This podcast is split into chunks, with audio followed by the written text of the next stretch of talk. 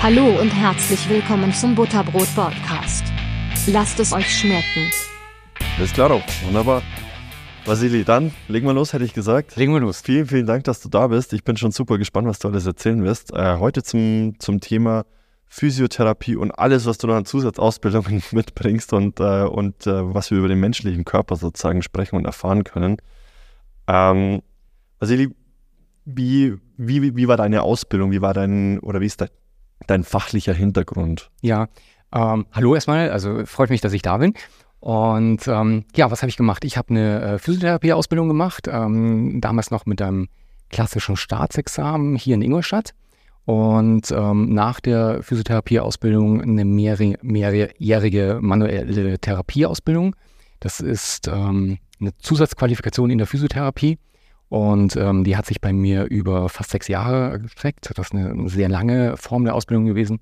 Und ähm, seit letztem Jahr bin ich staatlich geprüfter Osteopath. Mhm. Und äh, das war auch nochmal eine Variante von, von mehreren Jahren. Genau. Cool. Okay. Was, ähm, was, was, sind denn so die, die, die Ausbildungsinhalte, wenn man, also Physiotherapie ist jetzt erstmal ein breiter Begriff. Du kannst eine Ausbildung machen, habe ich mitbekommen von Freunden. Du kannst es aber auch sogar studieren, habe ich mitbekommen, auf, auf anderer Seite. Ja. Was, was sind da so die, die Inhalte? Es ist im Moment ähm, so ein bisschen ein Mix, wie man zum Physiotherapeuten kommt eine klassische Ausbildung, so wie das viele kennen, in einem Lehrberuf oder in einem, in einem Lehrbetrieb ist es nie gewesen. Ähm, es gibt die Variante einer, einer Berufsfachschule. Das bedeutet, man hat im Prinzip Vollzeitunterricht ähm, in der Theorie und in der Praxis und äh, zwischendrin dann immer Phasen, wo man sich im Praktikum befindet, in verschiedenen Fachbereichen. Ähm, das kann, je nachdem, wenn diese, diese Schule an ein Klinikum angegliedert ist, in einem, in einem Krankenhaus sein, sodass man verschiedene Abteilungen durchläuft. Oder es gibt auch Schulen, wo die Schüler dann ähm, ihr Praktikum in einer ganz normalen Praxis absolvieren. Also das ist so die eine Variante. Die Variante schließt dann im Prinzip mit dem Staatsexamen ab. Und das Staatsexamen ist heute immer noch die Grundvoraussetzung, um arbeiten zu dürfen. Ja. Und es gibt dann, ähm, dann gibt es eine gemischte Form. Ähm, das äh, ist seit ein paar Jahren, wird das angeboten ähm, an Berufsfachschulen, die ähm, eine Kooperation mit einer Fachhochschule eingehen. Und ähm, da hängt man ein viertes Jahr dran und schließt dann mit dem Bachelorabschluss ab. Ah, okay. Und dann gibt es die dritte Variante. das ist ein bisschen, ein bisschen äh, kompliziert tatsächlich. Ähm, das ist ein grundständiger Studiengang, Bachelor- und Masterstudiengang. Okay. Ja.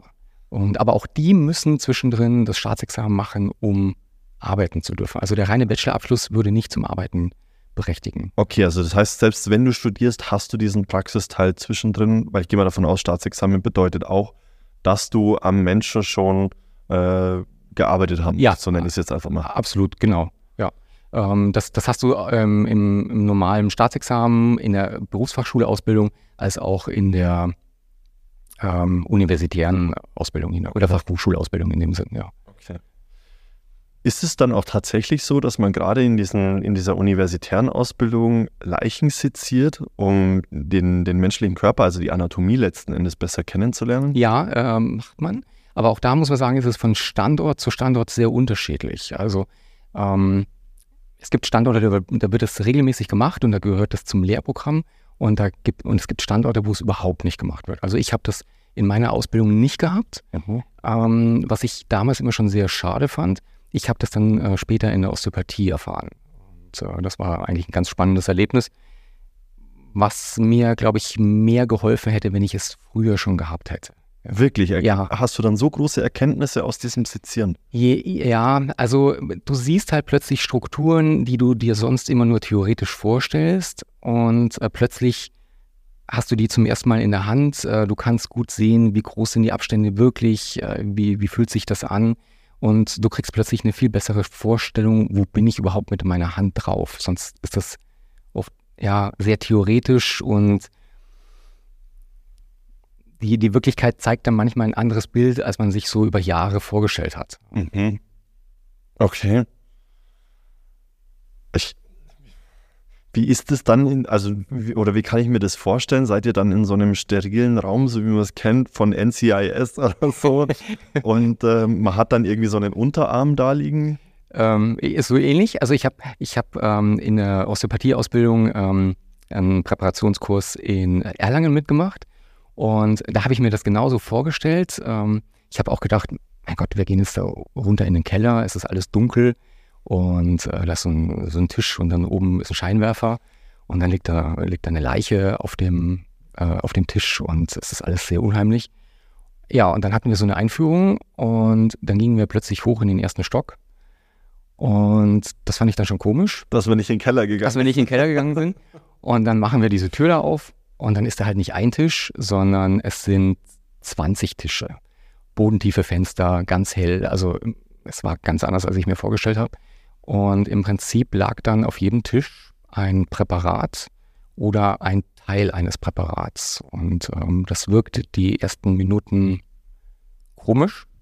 Äh, auch äh, wenn, der, wenn der Dozent plötzlich mit dem Kopf unterm Arm ähm, vorbeiläuft oder, oder sagt, ich hole mal noch schnell einen Arm oder ein Bein. Ähm, aber das normalisiert sich sehr schnell und das ist ein sehr würdevoller Umgang. Ja, also das ist, das findet alles sehr ruhig statt. Das ist ein würdevoller Umgang. Ich fand's gut. Ja. Okay. Ja. Ich stelle es mir so abgefahren vor, ey. Aber so wie du beschreibst, man, man gewöhnt sich dann mit der Zeit daran. Du bist ja dann auch Gott sei Dank in der Gruppe. Aber da hat es bestimmt auch ein paar gegeben, die es nicht gepackt haben, oder? Tatsächlich nicht. Also ähm, wirklich. Ja, das, das fanden alle völlig spannend und in Ordnung. Und, und das, es ist auch wirklich, es ich weiß nicht, ob du schon mal in einer Körperweltenausstellung warst. Leider nein. Noch nicht? Nee, ah, leider nein. Ähm, vielleicht für alle, die dort schon mal waren, so ähnlich kann man sich diese Präparate vorstellen. Also die sind äh, oft auch vorpräpariert und so sieht es ungefähr aus. Und äh, es riecht auch nicht. Ähm, der, der Unterschied ist in, in diesen Ausstellungen, das sind Kunststoffpräparate. Die sind also fest und trocken. Und äh, das, was wir da haben, sind Nasspräparate. Äh, das bedeutet, die sind wirklich, also die sind in Formel Linien eingelegt und die sind richtig durchfeuchtet und man denkt immer, das riecht. Man riecht so ein bisschen das Konservierungsmittel, aber ansonsten ist das auch hochmodern, weil diese Tische haben eine Absauganlage nach unten und von oben kommt Frischluft, sodass man das nur ganz wenig wahrnimmt. Okay.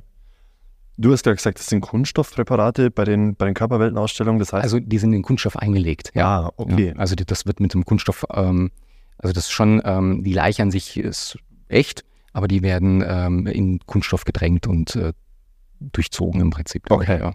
Okay, gar nicht verstanden. Ja. Alles klar. Ähm, so Dinge wie, wie, also ich habe mir so ein bisschen Gedanken gemacht im Vorhinein und mir gedacht, ähm, Physiotherapie, Osteopathie ähm, ist jetzt erstmal so, so, ein Wort, das, mit dem jeder was anfangen kann.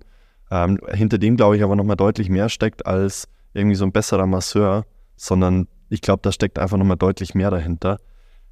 Bevor wir da einsteigen, weil meine Frage jetzt ein bisschen in Richtung, ob man dann auch was lernt über Psychosomatik und so weiter und so fort. Ja. Weil ja grundsätzlich Menschen zu dir kommen, die Beschwerden haben in der Regel. Und manchmal könnte es ja auch psychosomatisch sein, das heißt psychischen Ursprungs, der sich körperlich irgendwie niederschlägt, ähm, sein. Und da muss man ja in der Lage dazu sein, das erstmal zu äh, analysieren über eine Anamnese oder wie auch immer dann. Ähm, und und dann auch festzustellen, dass man vielleicht beim Physiotherapeuten da gar nicht so wirklich an der richtigen Stelle ist, sondern dass dann vielleicht woanders angesetzt werden muss. Ähm, deshalb macht es vielleicht erstmal Sinn, auch nochmal diese Begriffe zu klären. Was bedeutet denn Physiotherapie oder was versteht man darunter und was bedeutet vor allem auch Osteopathie? Was versteht man darunter? Ja, das ist gar nicht so leicht ähm, zu differenzieren, weil es da viele Schnittpunkte gibt. Aber ähm, grundsätzlich muss man sagen, die Physiotherapie beschäftigt sich mit Bewegungsanalyse, die ein Krankheitsbild enthält. Äh, also mit einer, ich, ich sage es jetzt mal ganz einfach, mit einer gestörten Bewegung. Mhm. Also es wird geguckt, was geht nicht gut, was kann man nicht gut bewegen, wo tritt ein Schmerz auf, wo tritt eine Bewegungseinschränkung auf. Ähm, und dort setzt die Physiotherapie an. Ähm, Sportmedizin zum, äh, oder Sportwissenschaftler bewegen, ähm, beschäftigen sich hauptsächlich mit Bewegungen des gesunden Menschen und wir eigentlich mit der Bewegung des Kranken, wobei ich das Wort krank nicht immer zutreffend finde. Ja. Ähm, aber es geht eigentlich um Bewegungsanalyse. Und ähm, in der Osteopathie gibt es drei Bereiche. Es gibt einmal die viszerale, das heißt also der, der organische Teil der Osteopathie, dann äh, die kraniale Osteopathie, das ist alles, was Schädel betrifft, und äh, den parietalen Bereich, das ist alles, was Bewegungsapparat betrifft. Und diese drei Bereiche verknüpfen sich miteinander. Mhm. Und der Bereich in der parietalen Osteopathie entspricht im Prinzip der Physiotherapie im Bewegungsbereich. Ja, also das ist, das ist sehr viel deckungsgleich. Ähm, um es vielleicht besser verstehen zu können, wenn man, wenn du Nackenschmerzen hast, und ähm, dann wäre der erste Weg natürlich zum Orthopäden. Der Orthopäde sagt, ja, da schreiben wir eine Physiotherapieverordnung aus. Dann äh, kommt der Physiotherapeut, behandelt ähm, die Nackenschmerzen und in, in der Vielzahl der Fälle hilft das auch gut.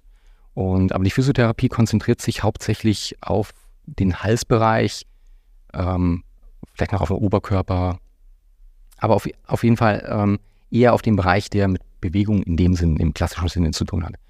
Und dann kann es aber sein, dass, dass man plötzlich feststellt, Mensch, alles, was wir machen, bringt vielleicht nur kurzfristig Verbesserung, ähm, aber ist nicht dauerhaft gut. Und dann kommt eventuell die Osteopathie ins Spiel, dass man sagt, okay, wir müssen nochmal einen anderen Ansatz nehmen.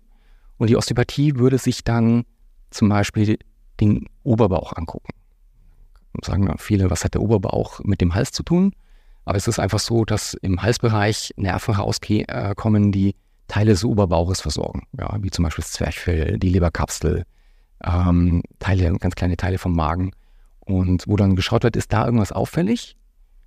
Die Osteopathie würde dann die Organe behandeln, um zu gucken, verändert sich das im Halswirbelsäulenbereich. Und diese Verknüpfung gibt es in der Physiotherapie in dem Sinn nicht. Ja. Das soll aber nicht heißen, dass die Physiotherapie die schlechtere Variante ist, sondern es ist einfach ein anderer Ansatz. Okay. Also ich verstehe es auch so ein bisschen als nicht, nicht die Physiotherapie als Teil der Osteopathie, aber die Osteopathie ist dann einfach nochmal breit gefächerter, oder? Also zieht mehr, noch mehr äh, Varianten zur Heilung sozusagen in Erwägung. Ja, kann man so sagen. Okay. Ja, be ähm, bezieht mehrere Bereiche mit ein, die in der Physiotherapie erstmal keine Rolle spielen. Okay. War das auch der Grund, warum du gesagt hast, du packst jetzt die, die Osteopathie auf jeden Fall noch an? Ja, ja. Weil, weil ich oft so Momente hatte, wo ich mir dachte, Mensch, ich komme nicht weiter und ähm, ich habe alles ausgeschöpft, was man manualtherapeutisch so machen kann.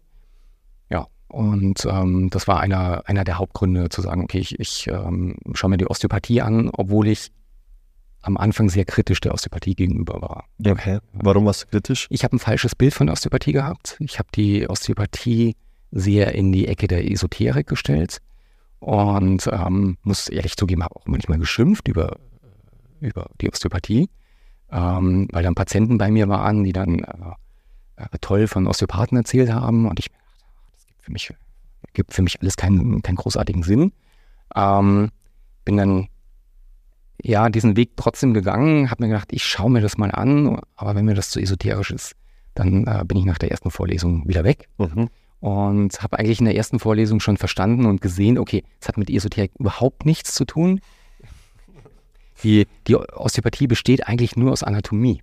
Ja, es ist eine reine anatomische Lehre. Ja, okay. Äh, wo einfach immer geguckt wird, wo ist was wie anatomisch und physiologisch verknüpft und deswegen behandeln wir das so.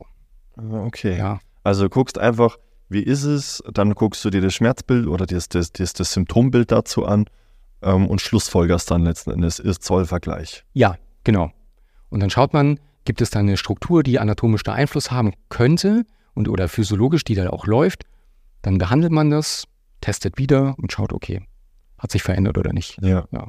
Das heißt aber auch, dass die Anatomie für dich eigentlich letztendlich die größte Rolle spielt. Ja, absolut. Das ähm, ist auch wirklich der Schwerpunkt in der Osteopathie-Ausbildung. Ja. Ich habe selber mal eine, eine Fitnesstrainer B-Lizenz gemacht ja. und habe da auch es, das meiste tatsächlich, was hängen geblieben ist, war das, ähm, was, was ich in der Anatomie gelernt habe. Ich bin bestimmt nicht bei weitem nicht so tief eingestiegen wie, wie du jetzt in der, in der Physiotherapie und in der Osteopathie, aber ich muss auch sagen, alle Trainingsübungen lassen sich wunderbar ableiten, einfach nur weil du weißt, wie der anatomische Aufbau ist. Also du, du weißt, wo der Muskel ansetzt, wo er entspringt, ähm, wie, wie groß, wie klein er ist, ähm, wie viele Ursprünge und, und Endungen, Enden er hat und kannst dadurch eigentlich genau diesen, diesen Bewegungsablauf interpretieren und schauen, welche Übung passt dann letzten Endes. Ja, und kannst es dann auch individuell anpassen, je nachdem, was du, was du haben möchtest. Ja. ja. ja. Muskeln können sich ja auch nur kontrahieren, oder? Die können auch sich exzentrisch nachlassen. Okay. Ähm, also mein, ich habe im Kopf gerade immer, also ich nehme jetzt meinen, meinen Bizeps einmal, ich winke ja. den Arm an, mhm. dafür ist der Bizeps zuständig. Genau. In dem Moment, wo ich den Arm wieder ausstrecke, gehe ich davon aus, der Trizeps, also der hintere, also auf der Rückseite des Arms, ist der Muskel auf der Rückseite des Arms sozusagen dafür verantwortlich. Ja, aber ähm, wenn du, also wenn du jetzt den Unterarm anwinkelst, mhm. dann hast du eine Bizepsaktivität. Das wäre die konzentrische Variante. Okay. Also der Muskel kontrahiert sich. Wenn du jetzt den Arm, also es ist ein bisschen komplexer, wenn du den Arm jetzt passiv einfach fallen lassen würdest, mhm. dann passiert sowohl vorne und hinten nichts. Wenn du den Arm in einer Position, wo die Schwerkraft vielleicht so ein bisschen mithilft, einfach in die, in, in die Streckung bewegst, dann hast du primär eine Bewegung hinten im Trizeps, also der leitet natürlich die Bewegung in die Streckung ein aber der Bizeps ähm, stabilisiert trotzdem die Bewegung, also der lässt nach, weil sonst hättest du so ein unkontrolliertes. Ah. Ja. Oder besseres Beispiel, wenn du, du hast eine Wasserkiste, du hebst die Wasserkiste hoch, hättest du jetzt nur Trizepsaktivität und würdest die Wasserkiste absetzen, dann würde die zack, bumm, auf den Boden fallen. ja. Und dann hättest du lauter Scherben und wäre irgendwie sehr ungut. Und so hast du die Kiste und ähm, der Trizeps macht die Streckung, aber der Bizeps hält den Unterarm ja trotzdem, dass du kontrolliert nachlassen kannst. Und das wäre das exzentrische Nachlassen. Aha. Das ist, glaube ich, auch das, was man im Kiesertraining macht oder was man im Kiesertraining nutzt, oder? Dass dann die, dieses Nachlassen mit mehr Gewicht passiert als dieses, dieses Kontrahieren. Ja, genau. Aber äh, gibt es in allen oder ganz vielen Fitnessstudios mittlerweile äh, auch, dass es da Maschinen gibt, die äh, sowohl konzentrisch als auch exzentrisch Widerstand setzen. Aber welchen Vorteil hat es, dass dann beim, beim, beim, beim, bei der exzentrischen Bewegung mehr Gewicht äh, auf den Muskeln lastet? Ja, exzentrisch kannst du einfach mehr Gewicht aushalten. Ja, also das, das geht. Vorteil, hm, du hast halt eine, eine, eine muskuläre äh, Aktivität in beide Bewegungsrichtungen. Und es ist schon so, dass wenn du konzentrisch trainierst, dass du nicht unbedingt exzentrisch gut bist. Okay. Ja. Also dann kriegst du zwar einen riesen Bizeps und kannst vielleicht große Massen hochheben, aber nicht unbedingt kontrolliert langsam absetzen. Natürlich kannst du das, aber du könntest es nochmal ein bisschen besser fokussieren, wenn du, wenn du das zusätzlich trainierst. Ja. Okay, das heißt, das ist dann einfach nochmal eine andere Muskelqualität letzten Endes. Ja, kann man so sagen. Die ja. du dann hast. Das Weil ist das, was man in diesen Videos immer sieht, wenn, wenn so ein aufgepumpter Bodybuilder gegen, gegen einen relativ, relativ schmächtigen ähm, anderen das Armwrestlen anfangen. Also, also du mir. Ja. ja. Wenn wir zwei Armwresteln würden, würde ich wahrscheinlich äh, verlieren, aber es liegt daran, dass wir beide jetzt gar nicht so dick, dicke Bizeps mitbringen. Ähm, dieses Bild habe ich gerade im Kopf, so der, der Aufgepumpte, der eher exzentrisch äh, trainiert, halt eher fürs, fürs, fürs Look and Feel und der andere dann eher auf die, ähm, wie soll ich sagen, der eher auf die Wirkung geht sozusagen? Hm. Ähm, ich würde trotzdem mein Geld auf den Bodybuilder äh, setzen. Wirklich? ja, weil der Bodybuilder schon ja schwere Lasten stemmen muss, um so auszusehen. Mhm. Das äh, hat so ein bisschen was auch mit Veranlagung zu tun, je nachdem, wie, wie, wie, der, wie stark der Muskelaufbau ist. Ja, der eine kann sehr viel trainieren und wird eher drahtig und fest und der andere schaut das Gewicht zweimal an und nimmt schon an Masse zu. Ja. Ja, also von der Kraftentwicklung, was die Maximalkraft angeht, ist wahrscheinlich trotzdem der Bodybuilder der bessere. Okay. Ja. Weil ich schon einige Videos gesehen habe, wo es genau andersrum war. Tatsächlich? Ja, ja, total. Aber du weißt natürlich nicht, also ich weiß, gibt es eine unterschiedliche Qualität an, an, an Muskeln, dass ich sage zum Beispiel, ich habe ähm, dicke Fasern, dicke Muskelfasern, die genauso viel Kraft bringen wie, wie dünne, aber dafür umso intensiver trainierte Muskelfasern. Ich vergleiche jetzt, nehme den Bodybuilder wieder mit einem, mit einem Kletterer. Der Kletterer ist auch relativ drahtig, hat aber brutalst viel Kraft.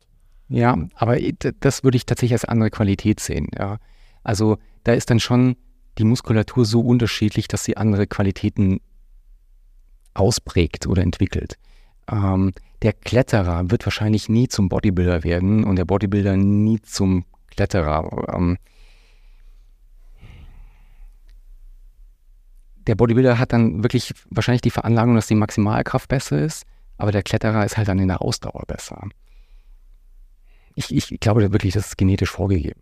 Ja, ja denke ich schon. Hat das so einen, hat das so einen großen Impact, die Genetik? Ja, also du kannst schon, ich, ich glaube schon, dass du jetzt trainieren kannst und dann wirst du an ähm, Masse und Volumen zunehmen, aber das wird trotzdem genetisch begrenzt sein. Ja, und dann gibt es andere Körper-, Muskelfasertypen, da geht das ruckzuck und die müssen gar nicht viel machen. Mhm. Ja. Das stimmt, ja. ja. ja. ich war immer derjenige, der sich schwer getan hat beim ich auch. Aufbau. Ja, ich auch. ja. Weil es schon auch ab und zu faszinierend ist, wie viele Leute dann in einem Fitnessstudio, von denen du gar nicht denken würdest, dann trotzdem irgendwie Testosteron oder Steroide zu sich nehmen. Viele. Das ist echt abgefahren. Viele. Wobei man, also ich will es natürlich nicht befürworten, ähm, aber im, im Bodybuilding-Bereich würde ich, würde ich sagen, ähm, nimmt jeder was, wenn das so extrem ausgeprägt ist. Die müssen trotzdem was tun. Also äh, Klar. Die, ja, die sind sehr, äh, oft sehr diszipliniert, was die Ernährung angeht, sehr fleißig, was das Training angeht, aber ja, es ist leider so, ähm, ich glaube, Doping ist ein großes Thema im, ja. im kompletten Breitensport dort, ja. Ja, und also ich glaube schon, dass es auch was mit großem Willen zu tun hat, in diesem professionellen Bodybuilding unterwegs zu sein, weil du ja, du musst ja auch kurz vorher, darfst du ja nichts mehr trinken, damit du möglichst viel äh, an, zum einen an Gewicht verlierst, zum anderen aber auch an, an ja, einfach an Wasser, an Wasser ja, ja. die du im Körper hast, damit dein Muskelbild sozusagen noch intensiver zum Vorschein kommt. Ähm, das hat schon was mit großer Willens Willenskraft zu tun. Da ist natürlich jetzt die Frage, es hat nichts mit Gesundheit zu tun, was sie da machen. Und Frage an dich, wie gesund ist es dann überhaupt so, ähm, so lean zu sein, also so einen gerippten Sixpack zu haben mit quasi null Körperfett? Ich glaube, es ist ähm, deutlich gesünder als äh, einen großen Bauch mit 150 Kilo zu haben, ohne, ohne dass ich äh, jemandem zu nahe treten möchte. Ähm, aber es ist schon so, dass Krafttraining, in welcher Form auch immer, einfach äh, die Grundbasis ist für körperliche Fitness. Ja. Und äh, zu Krafttraining ähm, gibt es ja verschiedene Formen, Maximalkraft, Schnellkraft, Koordination und Ausdauer, sind alles in, ähm, in gewisser Art und Weise Formen von Kraft. Und das ist substanziell wichtig, das zu trainieren weil einfach die Muskelmasse im Alter abnimmt. Und äh, es, äh, die Sarkopenie ein, ein, großes Problem ist, also das ist Muskelschwund im Alter. Ja. Und ähm, dem kann man nur entgegenwirken, indem man wirklich was tut. Ja, deswegen würde ich jemandem, der ins Fitnessstudio geht und der das sehr extensiv betreibt, dem würde ich nie abraten davon. Äh, das ist mir tausendmal lieber als jemand, der einen ganzen Nachmittag auf dem Sofa verbringt. Klar, also ich, ich bin auch kein, überhaupt kein großer Fan davon, irgendwas schlecht zu reden. Ähm, ich, ich glaube immer an ein gutes Mittelmaß ähm, und habe eben auch schon, darum, darum habe ich so, so blöd nachgefragt, weil ich schon gehört habe, dass es nicht unbedingt gut zum Beispiel für einen Hormonhaushalt ist, weil der Hormonhaushalt ist ja so ein bisschen auch abhängig davon ähm, oder zehrt sich oder nähert sich so ein bisschen aus den Fetteinlagerungen, die du hast, gerade bei Frauen jetzt zum Beispiel auch, weil du siehst ja auf Instagram ja. immer die super gerippten Frauen und so ja. weiter und so fort teilweise. Bei Männern auch nicht gut, aber bei Frauen ist es halt einfach noch intensiver oder der, der Impact noch größer. Ähm, dass es gar nicht so super gut ist, das, so ultra lean zu sein. Ich, ich weißt du, ich frage auch immer, wie, wie viel Prozent betrifft das der, der Bevölkerung? Also das ist ja, ein ganz kleiner Promillbereich wahrscheinlich. Ja. Ähm, wenn ich, aber wenn ich dich jetzt fragen würde, ist, ist, es, ist es gesund, einen Sixpack zu haben? Würde ich, würde ich jetzt antworten, ist es nicht ungesund, es ist nicht ungesund, einen zu haben. Okay. Ja. okay. Ja, ähm, ich, ich glaube, das ist immer, ich meine, alles, was man extrem ausführt in irgendeiner Form, sei es Krafttraining, Ausdauersport, da gibt es irgendwo einen Punkt, wo man sagen kann, das ist nicht unbedingt gesund, aber oft ist trotzdem der Weg dorthin eigentlich das Gesunde. Und das ist immer noch die gesündere Alternative, als nichts zu machen. Deswegen, Das auf jeden Fall. Ja, ja. deswegen würde ich sagen, ja. Und es ist immer so ein, so ein gewisser, weißt du, ein gewisser Anpass Anpassungsprozess.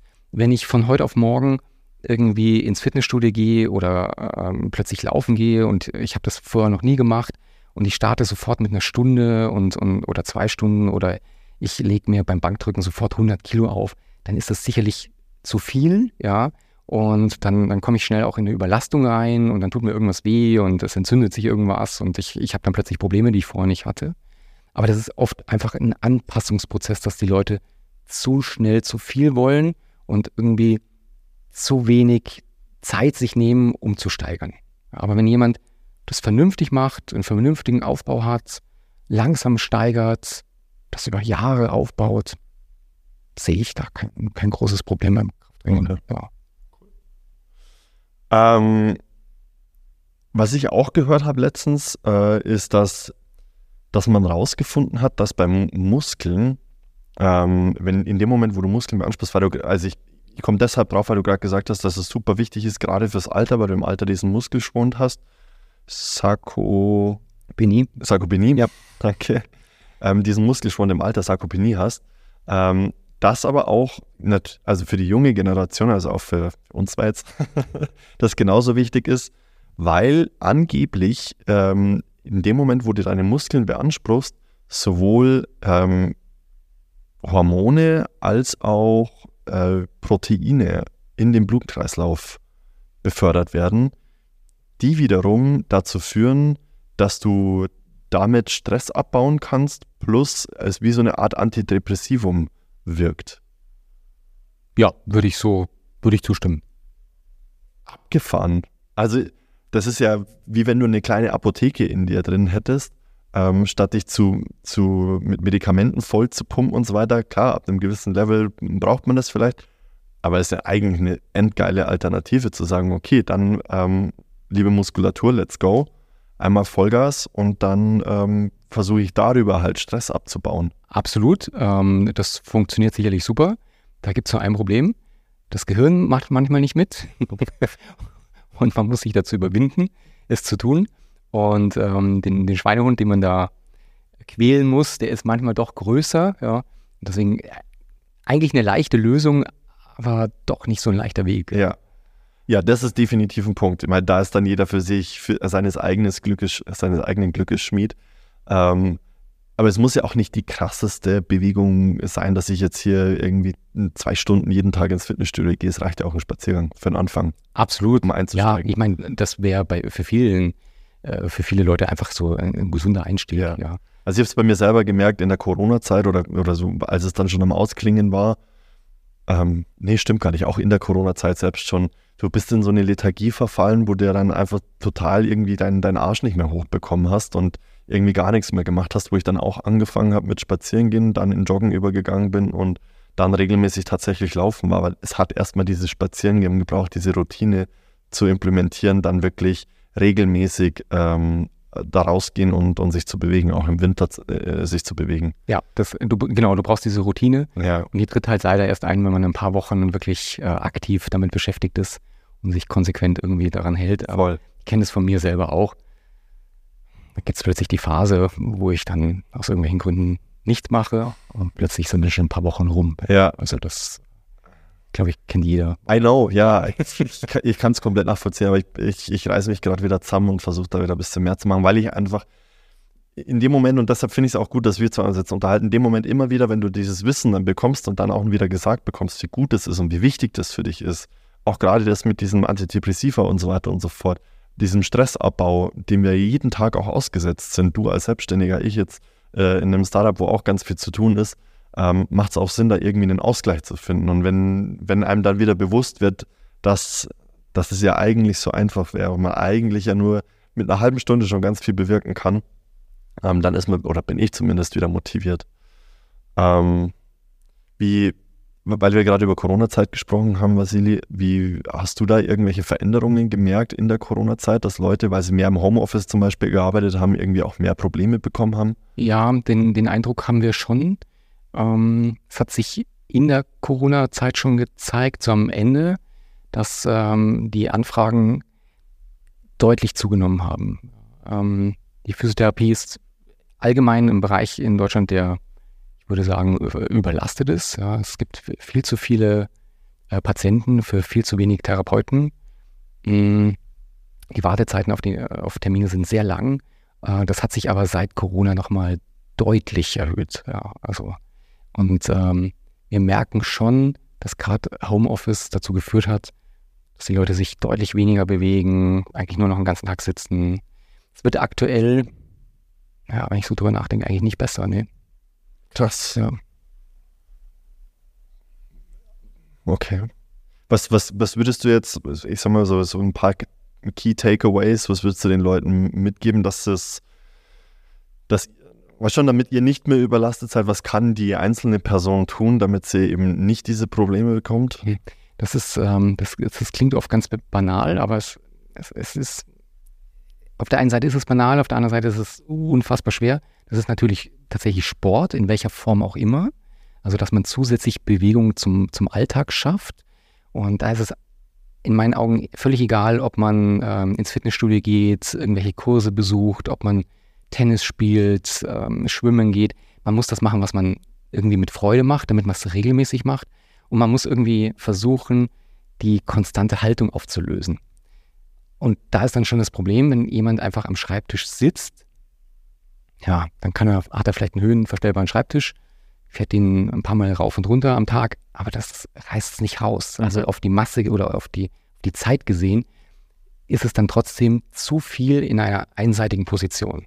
Und es gibt in dem Sinn, also es gibt ja, eigentlich gibt es nicht die schlechte Haltung, äh, sondern es gibt nur die zu lange Haltung in einer bestimmten Position. Mhm. Und umso abwechslungsreicher das ist, desto besser ist es. Ja. Und wir sind halt im Alltag oft so nach vorne gebeugt und, und so ein bisschen krumm und buckelig.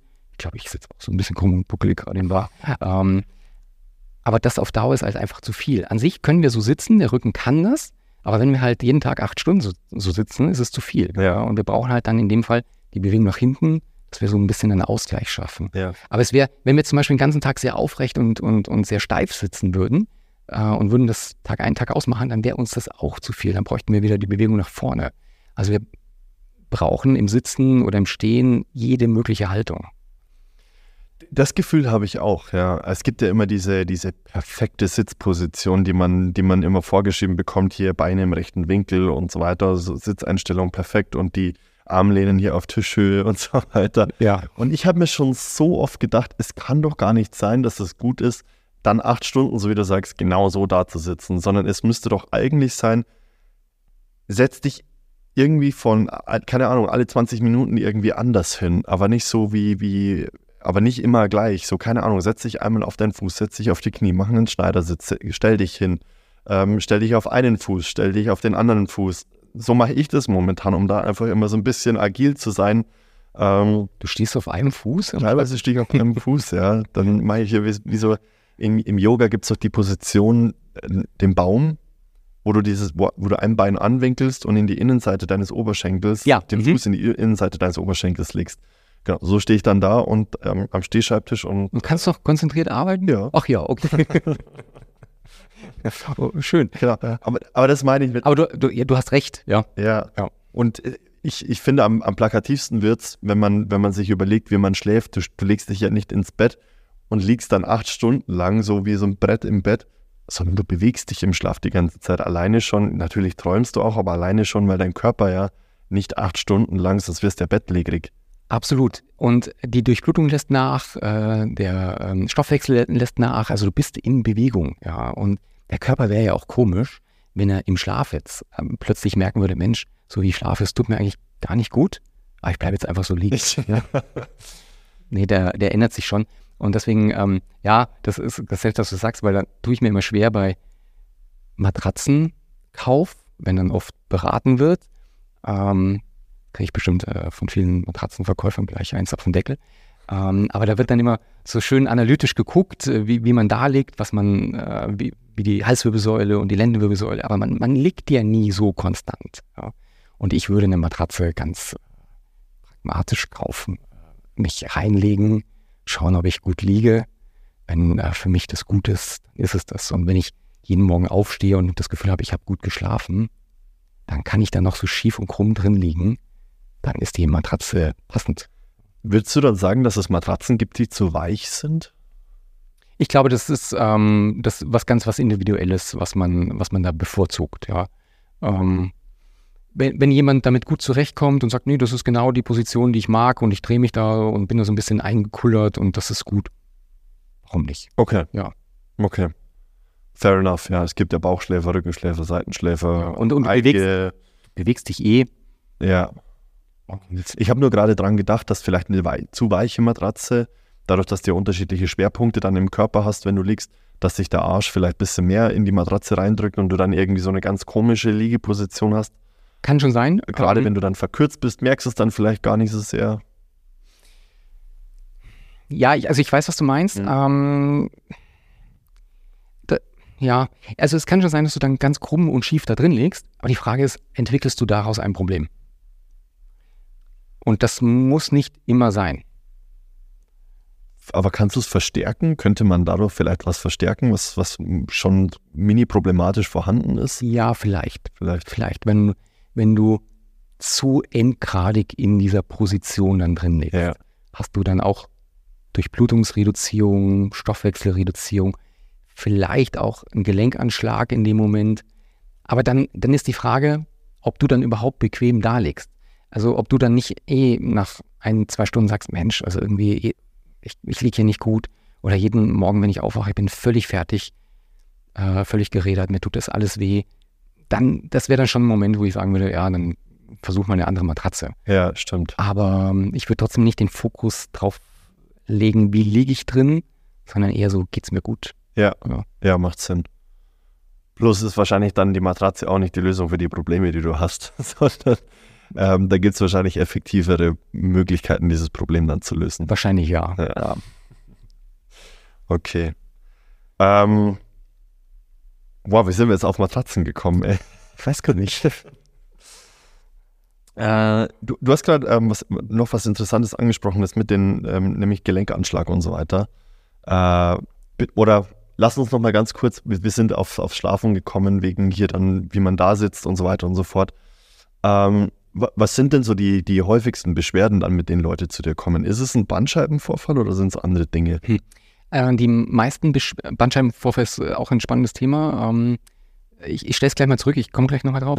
Die meisten Probleme sind ähm, Schmerzen in der ähm, Halswirbelsäule, Lendenwirbelsäule, Schulterproblematiken, ähm, sehr viele Patienten mit, mit Kopfschmerzen, Schwindel ist ein großes Thema, Oh, wow. Kieferprobleme, ja, so dieser Bereich.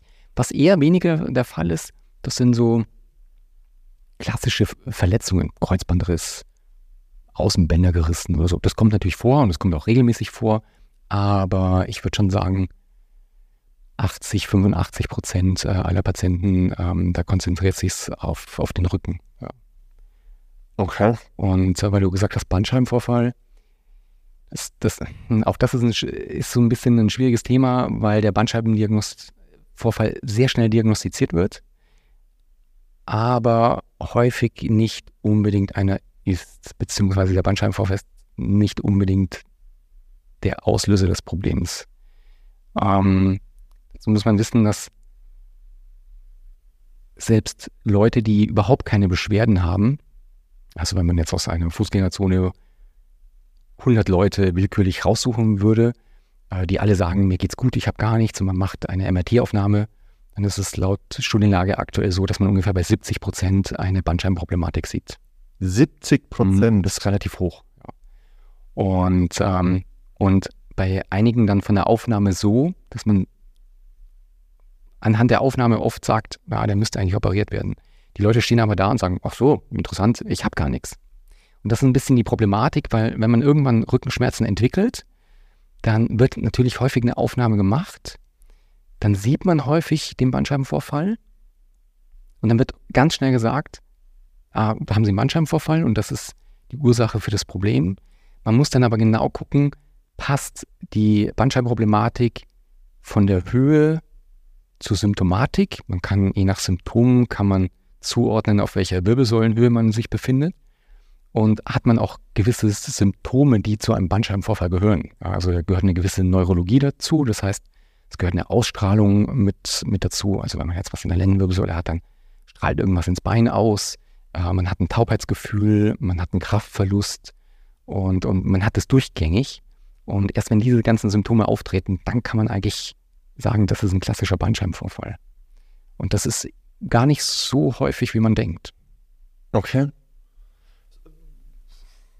Gibt es irgendwie was, was, was alle Leute dann gemein haben? Weil du, du sagst ja Nacken ähm, oder Nackenwirbelsäule, Halswirbelsäule, ähm, Kopfschmerzen, viele andere Dinge und dann, und dann noch Bandscheibenvorfall. Gibt es irgendwas, was alle Leute gemein haben? Gemein äh, bezogen auf die, auf die Diagnose oder auf ihre alltägliche Lebenssituation, die das dann auslöst? Mm, ja. Bezogen auf was die, die Lösung, zum einen was die Lösung ist, zum anderen aber auch was die Ursache sozusagen des Problems ist. Die, die Lösung, würde ich tatsächlich sagen, ist relativ individuell dann. Ähm, das, das könnte ich jetzt so pauschal gar nicht sagen. Ähm, die Ursache an sich, ja, bei den meisten dann schon zu einseitige Haltung oder zu einseitige Bewegung. Okay. Ja. Also da geht es dann sehr in die Einseitigkeit. Stellst du, stellst du fest, dass immer mehr junge Leute auch Bandscheibenvorfälle bekommen? Was verstehst du unter jung? Minus 30? Das ist so ein typisches Alter. Sogar typisches ja, Alter. Deswegen, deswegen frage ich, ähm, es wird häufig immer, immer so gesagt, Mensch, ich bin erst 30 Jahre und habe einen Bandscheibenvorfall. Ähm, aber das ist das Alter, wo man einen kriegt. Warum? Weil die Bandscheibe zum größten Teil aus Wasser besteht und das ganze Ding prall und, und, und, und äh, fest gefüllt ist. Ja. Und das ist so ein bisschen Gelee und kernartig dann in, in der Mitte. Ähm, und dann kann noch was vorfallen. Also dann kann sich das Ding noch rausschieben. Umso älter du wirst, umso mehr trocknet man aus. Das klingt jetzt ganz brutal, aber man, es ist leider so. Deswegen schrumpft man ja auch, weil die Bandscheiben vom Volumen nachlassen. Und wenn du dann irgendwann mal 90 Jahre alt bist, hast du andere Probleme. Aber, äh, aber die Bandscheibe selber fällt nicht, also die, die produziert wahrscheinlich keinen Vorfall mehr. Also es gibt in der Medizin nie, niemals und äh, es ist nie immer, ja. Aber das Hauptalter für eine Bandscheibenproblematik ist eher so zwischen 20 und 40. Crazy, okay. Ich dachte, je älter du wirst, desto größer wird die Problematik. Aber es ist eine sinnvolle Erklärung, die du da gerade Also das, nee, ist tatsächlich eher früher. Ja. Okay. Das heißt, umso wichtiger dann, ähm, kommen wir wieder zum Thema Sport, umso wichtiger dann von vornherein den, den Rumpf und so weiter sauber zu, zu stabilisieren mit Muskulatur. Ja, ähm, wobei man auch da sagen muss, das ist kein, keine hundertprozentige Garantie, dass du das nicht bekommst. Also okay. du kannst den stärksten Rumpf auf der Welt haben, aber trotzdem einen Bandscheibenvorfall bekommen. Es hat ein bisschen was dazu, damit zu tun, wie du den ausgelöst hast, ob du vielleicht irgendwas sehr extrem Schweres gehoben hast, was du einfach nicht gewohnt bist in dem Moment. Ja, und da geht es auch eher darum, was bist du nicht gewohnt, statt ähm, zu sagen, okay, das ist eine Bewegung, die man nicht machen darf. Also kannst im Prinzip jede Bewegung machen, wenn du das halt gewohnt bist. Mhm. Ja. Okay, verstehe. Ähm, kann man, kann man den, den Bandscheibenvorfall wieder auf natürliche Weise beheben oder braucht es da immer eine OP? Die meisten Bandscheibenvorfälle regenerieren sich innerhalb von sechs bis, sagen wir mal, zwölf Wochen. Ich würde sogar ein bisschen niedriger, aber also ja, so zwischen sechs und zwölf Wochen. Ähm, und die wenigsten Bandscheibenvorfälle muss man operieren. Okay. Es gibt, es gibt Symptomatiken, die musst du sofort operieren. Also wenn du ähm, ein dauerhaftes Taubheitsgefühl ums Gesäß, Beckengürtel in dem Bereich hast, wenn du es, wenn du Urin nicht mehr halten kannst, also plötzlich eine Inkontinenz entwickelst und so, da, da gibt es gar keine Diskussion, das muss sofort gemacht werden. Äh, das ist in dem Fall auch äh, wirklich ein, Notfall. Ähm, ansonsten, wenn diese Symptome nicht da sind und du hast, ich sage es in Anführungsstrichen, nur ein Taubheitsgefühl, das aber auch rund um die Uhr da ist, dann kann man ruhig mal sechs, sieben, acht Wochen warten, schauen, was tut sich in dieser Zeit. In den allermeisten Fällen entwickelt sich das zurück. Und ähm, wenn das dann nach der Zeit nicht der Fall ist und das ist wirklich dauerhaft taub und du hast zusätzlich noch einen Kraftverlust, kannst plötzlich nicht mehr auf die Zehenspitzen gehen oder kannst den Fuß nicht mehr richtig anziehen und das zieht sich schon länger als sechs Wochen, dann ist das schon eine Option, die man dann auch ähm, in Betracht ziehen muss. Bezieht sich das ein oder reguliert sich das von ganz alleine wieder zurück? Ja. Ohne irgendein Zutun? Ja, das ist natürlich abhängig davon, wie groß der Bandscheibenvorfall ist. Ähm, aber ein, ich sage jetzt mal, ein klassischer, normaler Bandscheibenvorfall. Das ist die Frage, was ist normal? Ja, ähm, der, der entwickelt sich zurück. Ja, das baut der Körper ab. Schlimmer wird es, wenn das Stück der Bandscheibe, was da in den Nervenkanal ähm, oder ins Rückenmark eintritt, abbricht. Das, das muss man Mhm. machen. Ja. Aber in den meisten Fällen ist keine OP notwendig. Also wenn ich jetzt in der Praxis schaue, ich habe ähm, am Tag zwischen 25 und 30 Patienten. Ich kann mich nicht erinnern, wann der letzte operiert worden ist. Oh, wow. Ja. Cool. Also es kommt natürlich vor, aber es ist nicht so häufig. Aber das ist ja dann auch wieder Zutun von deiner Seite. Also die, die Patienten machen ja dann nicht nichts, sondern die kommen ja dann immerhin zu dir und du gibst denen ja dann bestimmte Ratschläge, was sie, was sie tun sollen. Ja, das ja. Wobei ich dem, dem Körper im, Prinzip ja nur so den Weg zeige und, und dem Körper so ein bisschen unterstützend ähm, helfe. Am Ende muss es der Körper selbst regulieren. Das ist das, was, glaube ich, in vielen Köpfen nicht, äh, nicht gut verankert ist, dass die sowohl die Physiotherapie als auch die Osteopathie eigentlich dafür da sind, um, um den Körper anzuschieben, um, um ihn zu unterstützen. Aber am Ende muss es der Körper selbst machen. Mhm. Ja. Okay. Okay, verstehe. Also wir heilen nicht in dem Sinn. Ja, Ja, also ich löse nicht den Bandscheibenvorfall auf. aber du löst ja vielleicht dann die, keine Ahnung, wenn du jetzt zum Beispiel eine harte Verkürzung in der Rückenmuskulatur hast, sodass es dir dann, sodass du super ins Hohlkreuz gehst und es dir dann die Bauch, äh, die Bandscheibe nach vorne in den Bauch drückt, dann musst ja du irgendwie wieder versuchen, die, diese Verspannungen vielleicht zu lösen. Genau. Also wir schaffen im Prinzip die Rahmenbedingungen, Ja, kann man vielleicht so sagen, ähm, dass die Grundvoraussetzung für die Heilung gegeben ist. Aber die Heilung selber macht der Körper. was verstehst du dann unter Heilung? Dass kein Schmerz mehr da ist oder dass die Bandscheibe wieder vollständig zurück ins. Äh, Dass der Körper das so kompensiert, dass du beschwerdefrei bist. okay. Ja. Ob die Bandscheibe dann wirklich wieder sich zurückgeschoben hat, das kann man diskutieren. Ja. Ähm, das muss gar nicht der Fall sein. Das kann sein, dass das ähm, vielleicht zwei Jahre später noch genauso aussieht, aber der Körper durch irgendwelche Kompensationen es so gelöst hat, dass du keinen keinen Schmerz mehr hast. Mhm. Und dann kann man das auch so lassen. Okay. Kann man denn, weil Bandscheibe ist ja, so wie du gerade gesagt hast, ist ja eine Scheibe gefüllt mit unterschiedlichen oder mit Flüssigkeit und Also so ein bisschen gelartig, so spiralförmig aufgebaut. ja. Ja. Wenn ich an Bandscheibe denke, muss ich auch gleichzeitig an Knorpel denken. Und das ist ja sicherlich auch ein Teil ähm, des ganzen Themas. Dieser, dieser Gelenk- oder Knorpelschwund ähm, sieht man auch immer mehr oder man hört immer mehr davon, auch so ähm, Rheuma und so weiter, auch immer mehr bei jungen Leuten tatsächlich. Ähm, Gibt es eine Möglichkeit, oder ist man inzwischen so weit, dass man herausgefunden hat, wie, wie diese Knorpel und Gelenke wieder wachsen können? Ähm, da müssen wir erstmal, glaube ich, differenzieren zwischen einer Arthritis und einer Arthrose. Okay. Ähm, also eine Arthritis wäre in dem Fall eine Gelenkentzündung und eine Arthrose ist ein Knorpelverlust, Mhm. Knorpelabnutzung. Auch da muss man aber auch sagen, ähm, die aktuelle Studienlage ist es so, dass du kannst die schlimmste Arthrose auf der Welt haben, aber überhaupt keinen Schmerz.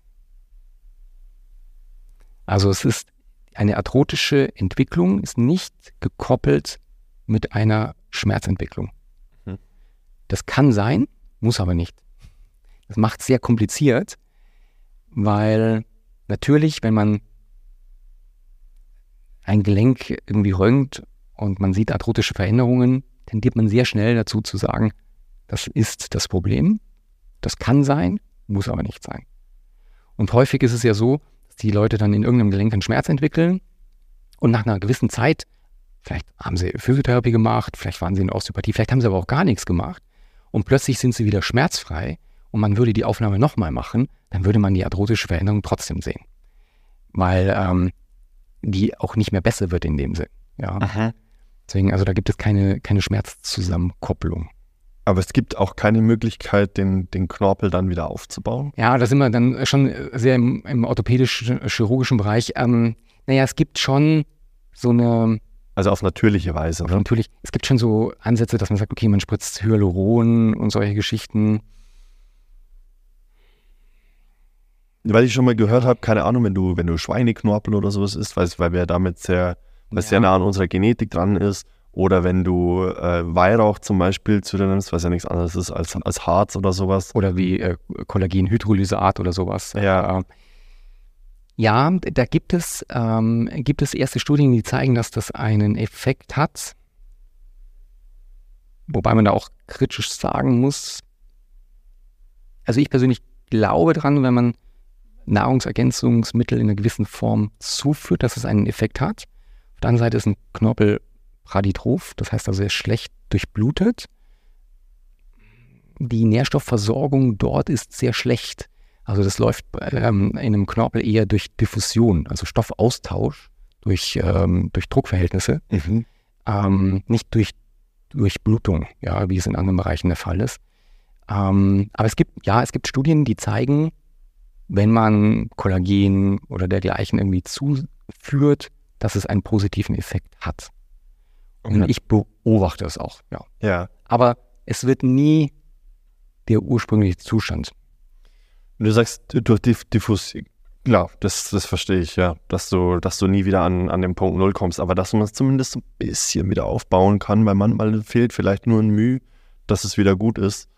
Ähm, und wenn du sagst Diffusion, würde ich jetzt interpretieren, dass es sogar förderlich ist, dann äh, Bewegungen zu machen, vielleicht sogar stoßartige Bewegungen zu machen, damit, ähm, damit in, diesen, in diesen Knorpel hinein diffundiert werden kann überhaupt. Ja. Oder sehe ich das falsch? Nee, die, die Überlegung ist absolut gut, ja.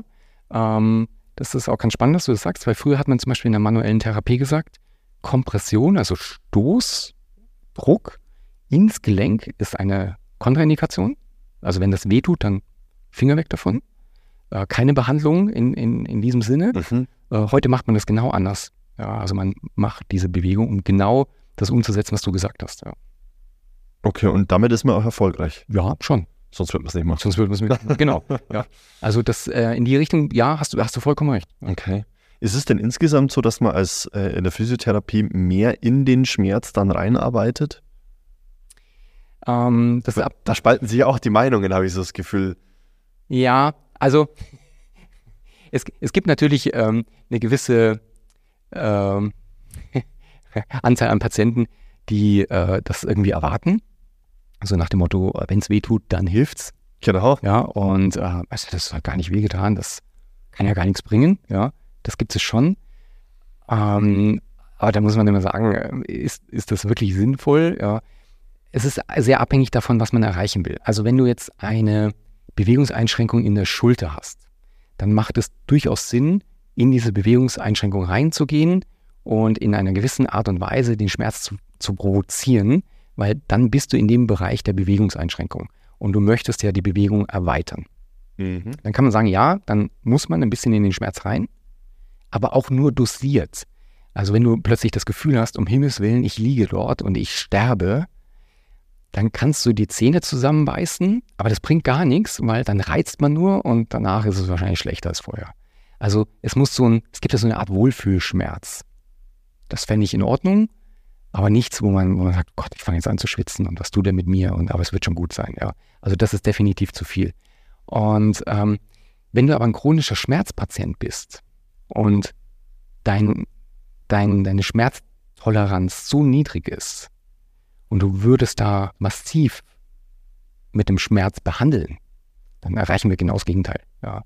Also dann wird es noch schlimmer, ähm, die Symptomatik wird noch stärker, du löst eine Entzündungsreaktion vielleicht aus, die vielleicht schon vorhanden ist. Also man muss ein bisschen gucken, ist es eher geht es um eine Schmerzchronifizierung, dann ist es eher Bewegung, die schmerzfrei sein muss, weil man dem Körper oder dem, dem, dem Gehirn eigentlich sagt, Mensch, schau mal, du kannst dich in diesem Bereich bewegen, ohne dass ein Schmerz kommt. Das hat ein bisschen was mit Vertrauen in die eigen, eigene Struktur auch zu tun. Mhm. Ähm, mal von vielen ähm, physiologischen ähm, Effekten im Gelenk äh, abgesehen.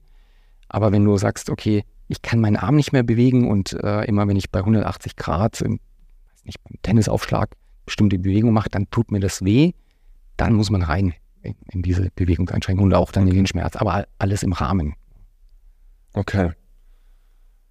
Weil mein Eindruck war immer genau das, was du gesagt hast, beim Physio, da wird, da wird in den Schmerz hinein, es gibt da im Rücken ganz oft dann irgendwelche Schmerzpunkte und dieser Schmerzpunkt wird dann so lange behandelt, bis du nicht mehr kannst, so gefühlt. Und äh, dann kommst du irgendwie in einer Woche nochmal. Ich habe aber auch schon das Gegenteil dann gelernt, dass du diesen Schmerzpunkt findest, den triggerst sozusagen und dann versuchst, eine, eine Körperposition zu finden, dass, ähm, das den Schmerz auflöst, sozusagen, den Punkt getriggert lässt und damit äh, der Muskel sich selber, so wie du auch gesagt hast, der Körper heilt sich selbst, der Muskel anfängt sich selbst zu regulieren und raus aus dieser Verspannung zu gehen. Ja. Ja, klingt, äh, klingt völlig logisch. Ja. ja. Okay. Ich, ich finde das Schmerzthema nochmal super spannend, weil jetzt auch gerade ähm, so ein bisschen oder es wird gerade viel in Bewegung gesetzt, dass äh, Marihuana und Cannabis legalisiert wird. Ja. Hast du dich in dem Bereich auch schon damit beschäftigt? Also ich, ich habe jetzt tatsächlich keine Erfahrung, sowohl als äh, Konsument als auch äh, als äh, Beobachter, keine großartigen Erfahrungen damit. Ähm, ich weiß, dass bei chronischen Schmerzpatienten, ähm, die ich heute schon habe, die äh, Cannabis ähm, konsumieren als Therapiemittel, dass die durchaus positive Effekte haben. Okay, cool. Ja, das muss ich so sagen. Ähm, ich weiß nicht, aber das ist ein anderes Thema, ob es sinnvoll ist, das flächendeckend irgendwie freizugeben. ja. Okay. Ja, ja das, du, das wird sich herausstellen. Äh, wenn, wenn, der, wenn der Kalifornien gerade eben anschaust, dann würdest du sagen, hm, vielleicht eher nicht, weil es ein Einfallstor für andere Dinge ist. Äh, auf der anderen Seite, das, das Ding alleine, alles in Maßen. Das ist wie mit dem Alkohol. Weil an sich wäre es wäre Alkohol auch eine, eine, eigentlich ist es eine heftige Droge. Und wenn ich mir angucke, wie viele Leute dann auch tatsächlich alkoholsüchtig sind und äh, ihr Leben nicht mehr auf die Reihe bekommen, auch gewalttätig werden aufgrund von Alkohol oder sich tot saufen, muss man schon fast sagen. Ja. Eigentlich auch eine harte Nummer. Deshalb sage ich, wir sind halt mit Alkohol aufgewachsen. Unsere, unsere Kultur hat den Alkohol auch in, in sich integriert oder mit aufgenommen, mit Festen und weiß ich nicht was alles. Ähm, das wird eine Weile dauern, bis sich das reguliert. Ich tue mir, ich tue mir trotzdem so ein bisschen schwer, weil, weißt du, wir sind ähm, trotzdem noch in, aktuell in einer Situation, wo man bei Nahrungsergänzungsmitteln, die für viele Patienten durchaus sinnvoll wären, sei es Vitamin D, Magnesium, ganz schnell schreit, um Himmels Willen, bloß nicht zu viel, ja, wie kannst du nur? Und das als sehr kritisch einstuft.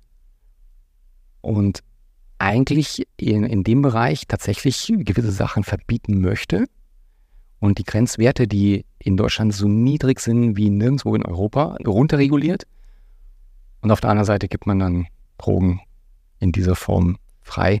Tue ich mir so ein bisschen schwer. Ja. Das äh, ja. ich, ich stimme bei dem zweiten Punkt genauso zu 100% zu. Also das ist Vitamin D ist ja essentiell, vor allem wir hocken ja die ganze Zeit vorm Blaulicht vom PC. Also wie soll da irgendwie der Körper Vitamin D produzieren? Also er produziert es ja letzten Endes selber. Klar kannst du Kapseln nehmen und supplementieren und so weiter. Aber das Sonnenlicht macht ja noch deutlich mehr, als einfach nur Vitamin D produ zu produzieren. Ähm, und da bin ich komplett dabei. Ich habe auch letzte Woche erst ähm, mit einem Doc gesprochen. Ähm, und da haben wir eben auch, oder war auch unser Konsens, dass wir gesagt haben, vollkommen irre, dass in der Corona-Zeit auch gesagt wurde, ja, Vitamin D weiß ich nicht, ob das wirklich so sinnvoll ist, weil es fördert ja auch das, äh, das, das, das T-Zellwachstum oder ist ein Baustein im, im, im Wachstum der T-Zellen, der T-Immunzellen. Ähm, irre. Ja, und die Studienlage gerade zu Vitamin D ist exzellent. Genau. Mhm. Ähm, da wird dann immer das Gegenteil, aber das stimmt nicht. Es ist einfach, es gibt zigtausend Studien weltweit, die ähm, die Wirkung von Vitamin D in, in vielen Bereichen äh, belegen. Und ähm, auch da, man, man, muss das natürlich vernünftig äh, machen. Äh, man, man, kann jetzt nicht einfach unkontrolliert Vitamin D in sich äh, aufnehmen, ja. Aber da kann man, da kann man zum Hausarzt gehen, das kann man testen lassen, könnte man äh, den, den Level auf ein gesundes äh, Niveau bringen, könnte regelmäßig kontrollieren. Es wäre super, ja, aber es wird nicht gemacht. Krass, gell. Aber so wie du sagst, ja, alles in, in, mit Maß und Ziel. Du kannst auch zu viel Wasser trinken, daran sterben. Oder zu Absolut. Salz ja, ja, ja. essen und daran sterben. Aber ja, Wasser ist, du kannst eine Natriumausschwemmung durch zu viel Wasser Genau. haben, ja. Also, wie gesagt, Vitamin D. Ähm, ich habe schon vor ein paar Jahren da, davon gehört, dass es echt gut sein soll. Aber es ist nochmal gut zu hören, dass die Datengrundlage jetzt auch so gut ist und dass es tatsächlich dann auch wissenschaftlich scheinbar so gut Aber- erforscht ist. Seit Jahren schon. Seit Jahren schon. Seit Jahren schon, ja. Ähm, Aber was, was, was hält die Ärzte dann davon ab? Oder es sind ja nicht die Ärzte, aber was, was spricht dagegen, das dann zu, zu verschreiben oder den Leuten zu empfehlen? Ich weiß es ehrlich gesagt nicht, weil man kann es ja in einer normalen Dosis äh, den Patienten verabreichen. Äh, man kann es ja messen und kontrollieren. Ich möchte niemandem zu nahe treten. Ich weiß nicht, ob es einfach Unwissenheit ist in dem Ja. Bereich. Ja. Ähm, es ist halt vielleicht auch nicht unbedingt Bestandteil des Medizinstudiums. Das ist halt Prävention, ne? Ja. Also der, der Doc, mit dem ich mich letzte Woche unterhalten habe, der meinte halt, wir sind sehr gut in, in, in der Akutmedizin, da sind wir hervorragend, aber diese Prävention, dieses gar nicht erst an den Punkt kommen, dass ich krank werde, das fehlt uns so ein bisschen. Ja, geh mal irgendwo in irgendeine Arztpraxis oder auch geh auch in eine Physiotherapiepraxis, da sind wir auch ein Stück weit fast ja, überfordert, muss man sagen, wenn der Patient kommt und sagt, mir geht's gut, aber ich möchte, dass es mir noch besser geht. Stehen alle da und kriegen große Augen, ja. Das ist nicht vorgesehen in dem Sinn. In der Osteopathie kommt es häufiger vor. Ähm, das ist ein, ähm, ein Thema, das regelmäßig tatsächlich in der Osteopathie ähm, vorkommt, dass die, also nicht Patienten oder dass die, ja doch schon Patienten in dem Moment kommen und sagen, ich habe eigentlich gar nichts, aber ich möchte mal kontrollieren lassen, ist alles in Ordnung.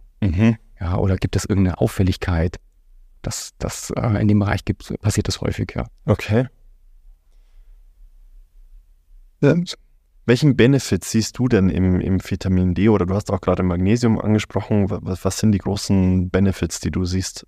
Naja, du müsstest also gerade ähm, was, was die Immunabwehr angeht, ähm, ist Vitamin D essentiell. Ja.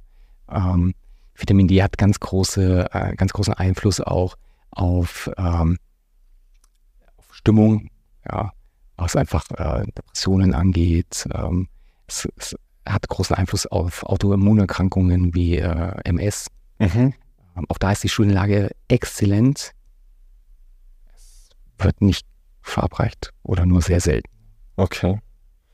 Und wenn es verabreicht wird, also zum Beispiel gerade im Bereich Osteoporose, ist so eine Kombination aus Calcium, Vitamin K, äh, Vitamin D, äh, was, was man einfach geben sollte, dann wird es dann schon gemacht, aber komischerweise wird dann häufig gar nicht gemessen.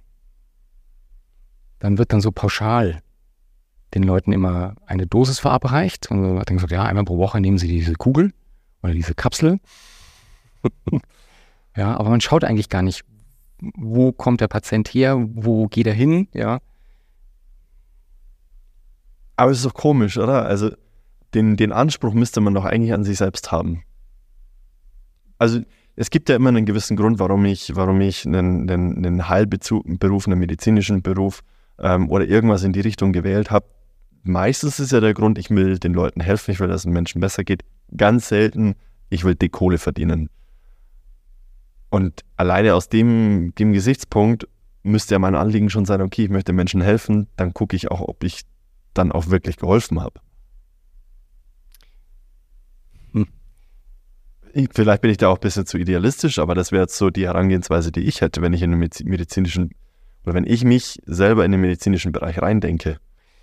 Ja, ich, ich meine, wenn du jetzt als Patient in eine Arztpraxis gehst und du hast ein Problem, dann wird dir ja eine Therapie verabreicht und dann gehst du nach Hause, nimmst dann das Medikament, aber wenn es dir danach gut geht, fragt trotzdem ja keiner mehr nach, ob es dir gut geht. Ja, Also es findet in der Form eigentlich ja nicht statt. Aber da muss man natürlich auch die Ärzte in Schutz nehmen, weil die haben ja die Zeit gar nicht. Das stimmt. Ja, also da darf man jetzt nicht, glaube ich, auf, auf den Ärzten ähm, böse rumreiten, weil äh, wenn du halt am Tag 60, 70, 80 Patienten hast, hast du halt einfach die individuelle Zeit nicht. Ja. Ich glaube, die würden sich auch häufig mehr wünschen, äh, dass sie mehr Zeit hätten. Ja. Ich glaube, dass es ein, ein hochkomplexes Problem ist und ich glaube, dass da auch viele Variablen mit reinspielen. Ähm, einmal die Variable, wirklich nachhaltig Heilung zu ähm, hervorzurufen, weil wie schnell wirst du abgefrühstückt mit, ja, dann nehmen Sie die Tabletten, wenn das nicht hilft, kommen Sie wieder. Ähm, und anstatt dann wirklich mal in die Diagnose zu gehen, in die Anamnese zu gehen, um wirklich dann, so, so wie du auch gerade beschreibst, so ja, nur weil ich den Bandscheibenvorfall oder weil es aussieht wie ein Bandscheibenvorfall, heißt das noch lange nicht, dass das wirklich der Ursprung meines Schmerzes oder meiner, meiner Beschwerden ist. Ähm, sich das wirklich nachhaltig anzugucken, dann glaube ich, hast du auch, wie gesagt, ich habe es nicht analysiert oder sonst irgendwas, aber ich kann mir gut vorstellen, dass du dann nicht dieses immer wiederkehrende ähm, Problem hast und dann einmal den Patienten intensiv behandelst und dann ist der wirklich einmal abgehakt, nächster. Aber dann hast du halt nicht diesen, diesen Durchlauferhitzer permanent. Ja, aber das sieht einfach unser, glaube ich, unser Gesundheitssystem in dem Sinne ja auch nicht vor. Das Problem haben wir ja so ein Stück weit in der Physiotherapie auch, Mhm. dass man sagen muss, die Behandlungszeit in Deutschland in der Physiotherapie, muss man ehrlicherweise sagen, ist viel zu kurz. Ja, ähm, Wie lange ist die gerade? ja, also die Krankenkassen vergüten eigentlich nur 15 Minuten. Ja, also das, das ist immer so ein Irrglaube, weil, also offiziell heißt es, offiziell von den Krankenkassen das heißt es, die Behandlungszeit ist zwischen 15 und 25 Minuten. Aber wir kriegen für 15 Minuten genauso viel wie für 25 Minuten. Also es Mhm. wird nicht irgendwie angepasst. Also eigentlich effektiv werden vergütet 15 Minuten. Und das große Problem ist, dass in die Behandlungszeit wird hineinkalkuliert ähm, die Terminvergabe, das Kassieren der Rezeptgebühr, das An- und Ausziehen und die Dokumentation. Das ist alles Bestandteil der Behandlungszeit. What? Ja. Und das ist einfach, Alleine das sind doch schon 15 Minuten.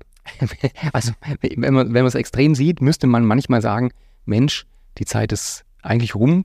Schön, dass Sie da waren. Wir sehen uns beim nächsten Mal wieder. das machen wir natürlich nicht. Also wir in der Praxis handhaben das ein bisschen anders. Ähm, wir ähm, takten den ersten Termin 40 Minuten, um einfach Zeit zu haben für, für eine Anamnese und für, einen- für einen Befund und, und einfach auch Zeit zu haben, um den Patienten kennenzulernen. Aber ich glaube, das ist den Patienten oft nicht bewusst, wir- kriegen die Zeit nicht bezahlt. Also wir schenken im Prinzip 20 Minuten her. Und jetzt hast du 30 Patienten am Tag, hast du gesagt? Ja. Gut, ich habe jetzt nicht jeden Tag immer 30 neue Patienten, aber wenn ich das hochsummiere, kommt da schon was zusammen. Ja. Mhm.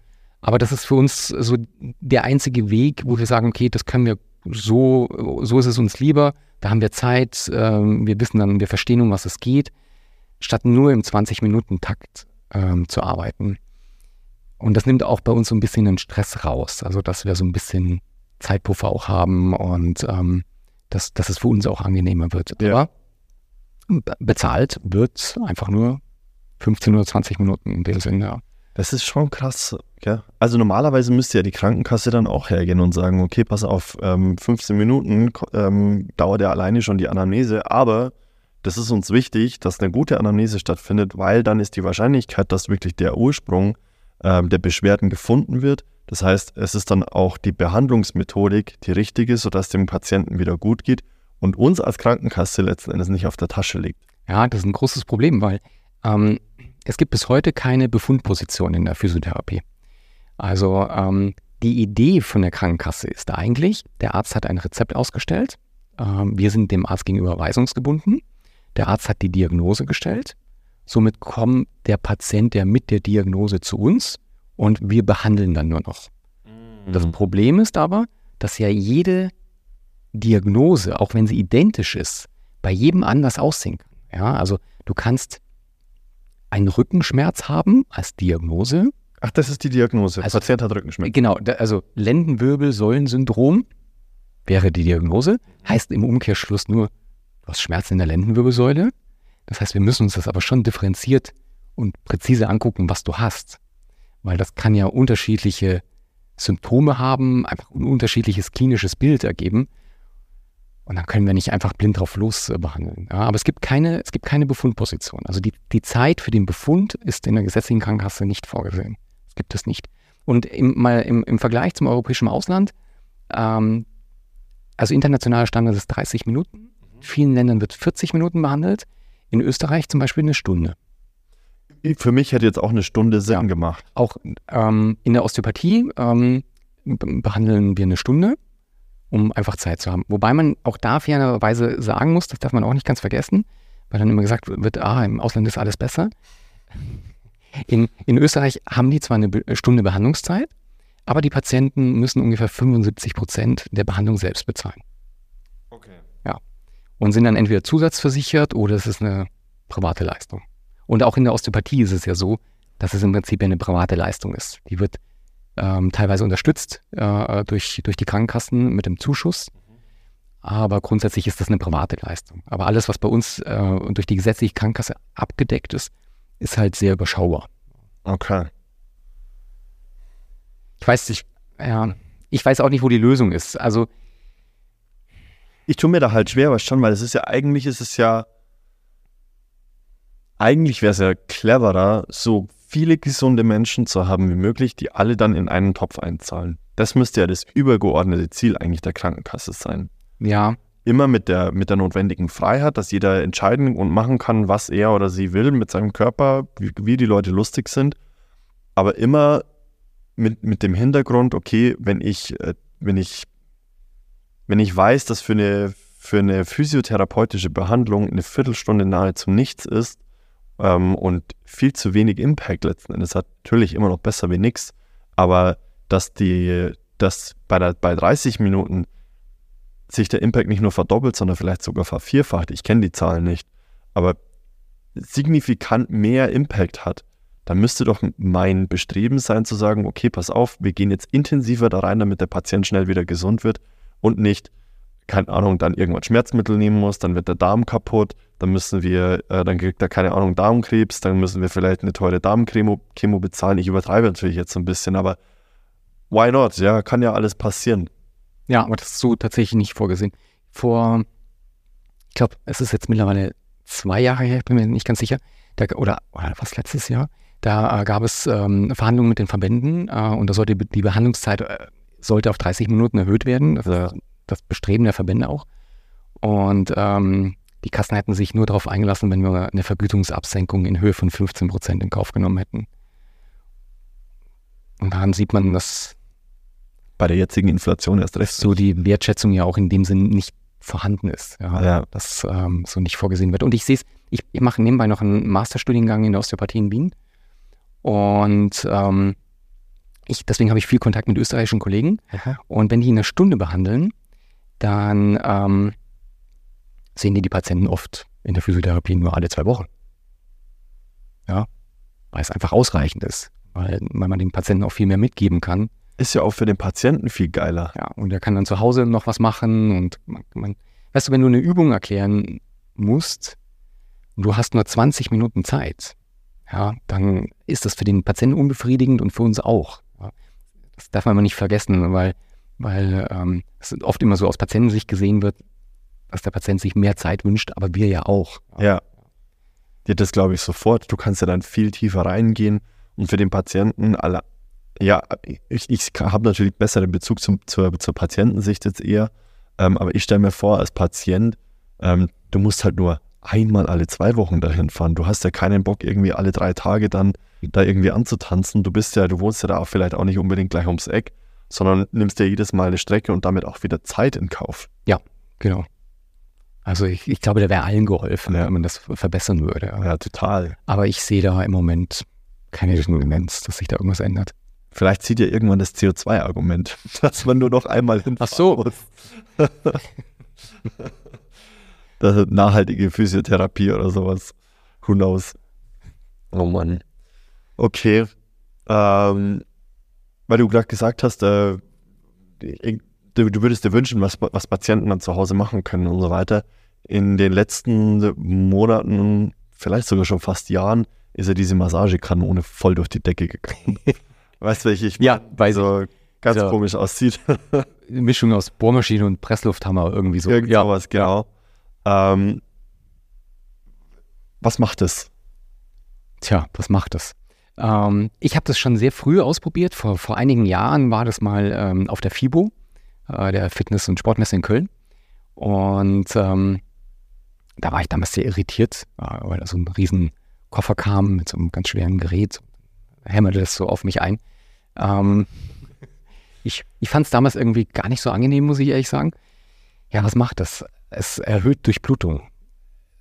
Es erhöht Durchblutung, es ist Stoffwechselerhöhung. Ich bin da immer ein bisschen gespalten, was diese Kanone angeht. Ich, ich finde ich find sie oft viel zu teuer für das, was sie tut. Und das, was es ist, es wird einfach ein mechanischer Reiz aufs Gewebe gesetzt. Und dann wird dann immer natürlich gesagt, ja, dringt so und so tief ein und so. Ach, ich weiß nicht. Also, Aber- Aber was, also was ist der Hintergrund? Okay, Durchblutung, aber lockert es die Fasern auch auf, die Muskelfasern? Ja, man, also es, es soll ja Muskel ähm, sein. Ja, das ist es sicherlich auch in einer gewissen Form. Aber muss es 500, 600 Euro kosten? Okay. Ich, also ich habe selber so ein Gerät zu Hause, allerdings so eine kleinere Va- Variante, die auch deutlich günstiger war. Aber was wären so Fälle, wo du sowas anwendest? Also wo macht sowas Sinn?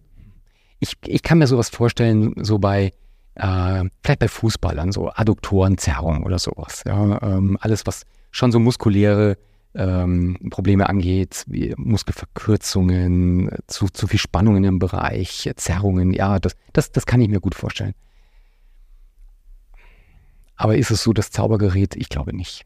Okay. Warum hilft es bei Zerrungen und sowas? Na, du hast halt einfach eine, du, du hast ja gegebenenfalls einen Gewebeschaden Ja. und äh, du setzt, du erhöhst einfach die Durchblutung durch, durch dieses Gerät. Okay. Ja, die Hersteller würden jetzt wahrscheinlich noch zigtausend andere äh, Möglichkeiten aufzählen, was diese Pistole kann, aber eigentlich hämmert es ja einfach nur auf den Muskel drauf. Und somit kriegst du primär erstmal Durchblutungserhöhung. Und äh, das ist gleichzeitig einfach ein Reparationsprozess. Ja. Ah. Mehr Durchblutung heißt ähm, normalerweise auch ein verbesserter Reparationsprozess. Weil mehr Leukozyten am Start sind und äh, dann in die Regeneration schneller gehen. Genau. Ah, okay. Deshalb wahrscheinlich auch diese Eisbäder, oder? Weil du danach dann eine intensivere Durchblutung hast. Oder hat das wieder einen anderen Effekt? Na, da ist wahrscheinlich eher, ähm, wird ja gemacht, um Gefäße oft zu verengen auch. Ähm, und und um, um diese Verengung und diese Öffnung dann so ein bisschen zu trainieren. Eisbäder sind auch, was die Studienlage angeht, sehr schwankend, muss man sagen. Ja. Aber in der WM haben sie es ja alle hergenommen, Ich weiß, Die deswegen, aber sind ja auch ausgeschieden sehr früh. True, fair enough. Das stimmt allerdings, ja. Aber ich weiß nicht, ich glaube nicht, dass es an den Eisbädern lag. Ja, ich auch nicht. Ähm, okay, also das heißt, äh, bei, den, bei den Eisbädern weiß man gar nicht so wirklich, was es tut. Wobei ich schon das Gefühl hatte, es gibt ja auch diese Kryokammern und so weiter und so fort. Das hat aber nichts mit direkt nach dem Sport zu tun, sondern ganz grundsätzlich was äh, damit zu tun.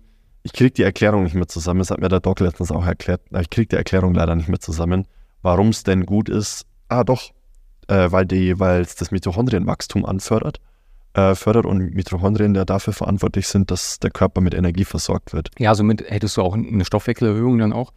Ähm, ja, Also eher langfristig gesehen, als kurzfristig direkt nach der intensiven Sporteinheit in dieses Becken zu hüpfen.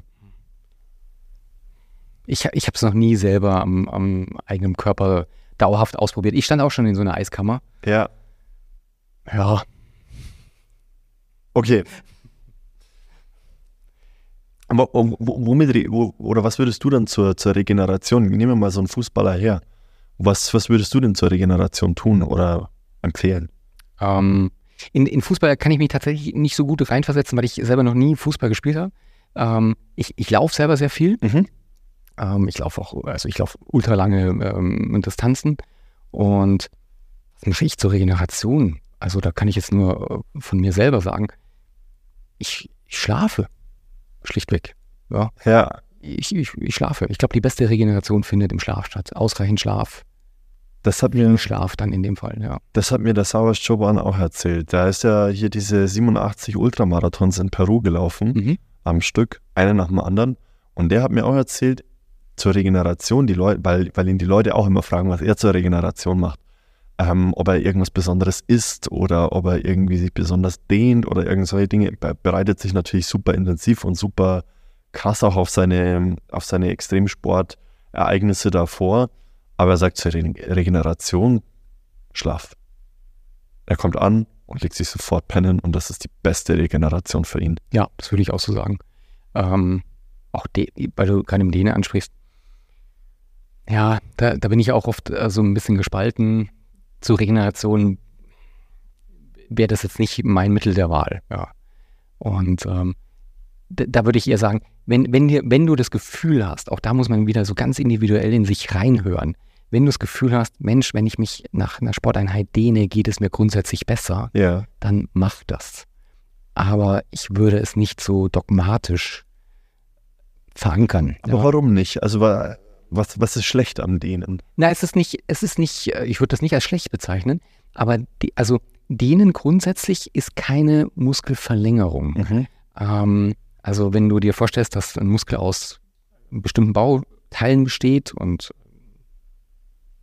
ja, stellen wir uns mal ganz äh, fantasievoll vor, der hat jetzt fünf Bauteile und du dehnst dich fleißig, dann verlängert er nie, sich nicht in der Form, dass plötzlich ein sechstes sich da irgendwo einfügt, ja, sondern das, was du durchs Dehnen machst, ist eigentlich eine Schmerzpunktverschiebung.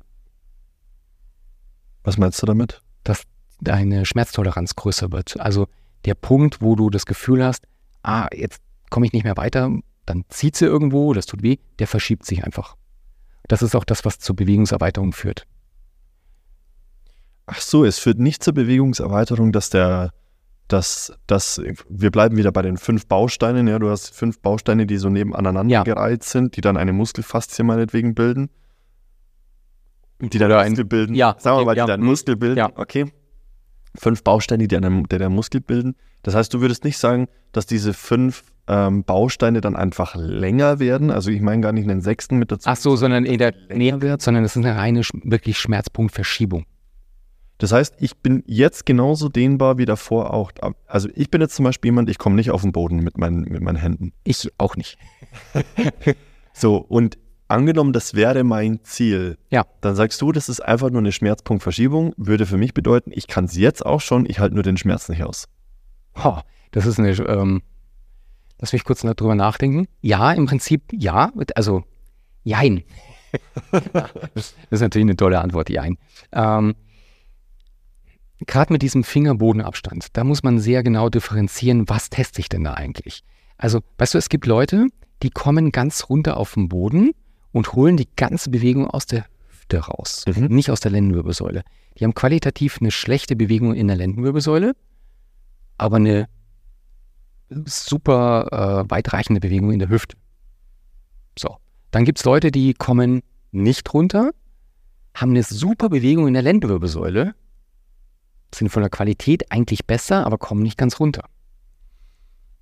Würde ich eher die bessere Qualität bevorzugen. Mhm. Und, und dann muss man noch differenzieren, kommst du nicht runter, weil vielleicht die Wirbelsäule das nicht hergibt oder weil das Gelenk das nicht hergibt oder weil dein Nervensystem das nicht hergibt. Ähm, weil auch das Nervensystem hat eine gewisse Beweglichkeit. Also man muss sich einen Nerv wie ein Kabel mit einer Hülle vorstellen und in der Bewegung gleitet der Nerv in der Hülle. Und manchmal ist diese Gleitfunktion eingeschränkt. Und das könnte dich auch daran hindern, dass du ganz runter auf den Boden kommst. Und dann könntest du hergehen und sagen, Mensch, ich muss das üben, ich dehne es. Und dann ist die Frage, was dehnst du in dem Moment? Also, wenn du es statisch machst, dann hast du sicherlich muskulären Anteil, aber da kommen wir dann so in die, auch so in die, also einfach in den Bereich Schmerzpunktverschiebung, weil du immer auch Teile vom, ähm, von der Neurodynamik, also vom Nervensystem damit beeinflusst. Mhm. Also es ist eher so ein neurophysiologischer Prozess, warum du weiterkommst. Okay. Und die Frage ist grundsätzlich, geht es dir besser, wenn du auf den Boden kommst? Auch da muss man sehr individuell in meinen Augen gucken. Eines kommt überhaupt nicht runter und ist super glücklich, hat überhaupt kein Problem, kein Schmerz. Würde ich sagen, ja, kommst du halt nicht runter. Der andere hat einen Rückenschmerz in Verbindung mit einer Bewegungseinschränkung, weil er nicht runterkommt. Dann wäre es vielleicht eine Möglichkeit zu differenzieren, was ist das? Ist das Nervensystem? Dann sind wir sehr schnell wieder im Rückenbereich auch. Würde es dem besser gehen, wenn diese Bewegung des, des Nervensystems, wenn die besser wäre? Ja, dann wäre das ein Ansatzpunkt. Ja. Aber das muss man ganz individuell sehen. Also pauschal zu sagen, du kommst runter, das ist gut, und du kommst nicht runter, das ist schlecht, würde ich nicht. Ja. Und das, ja.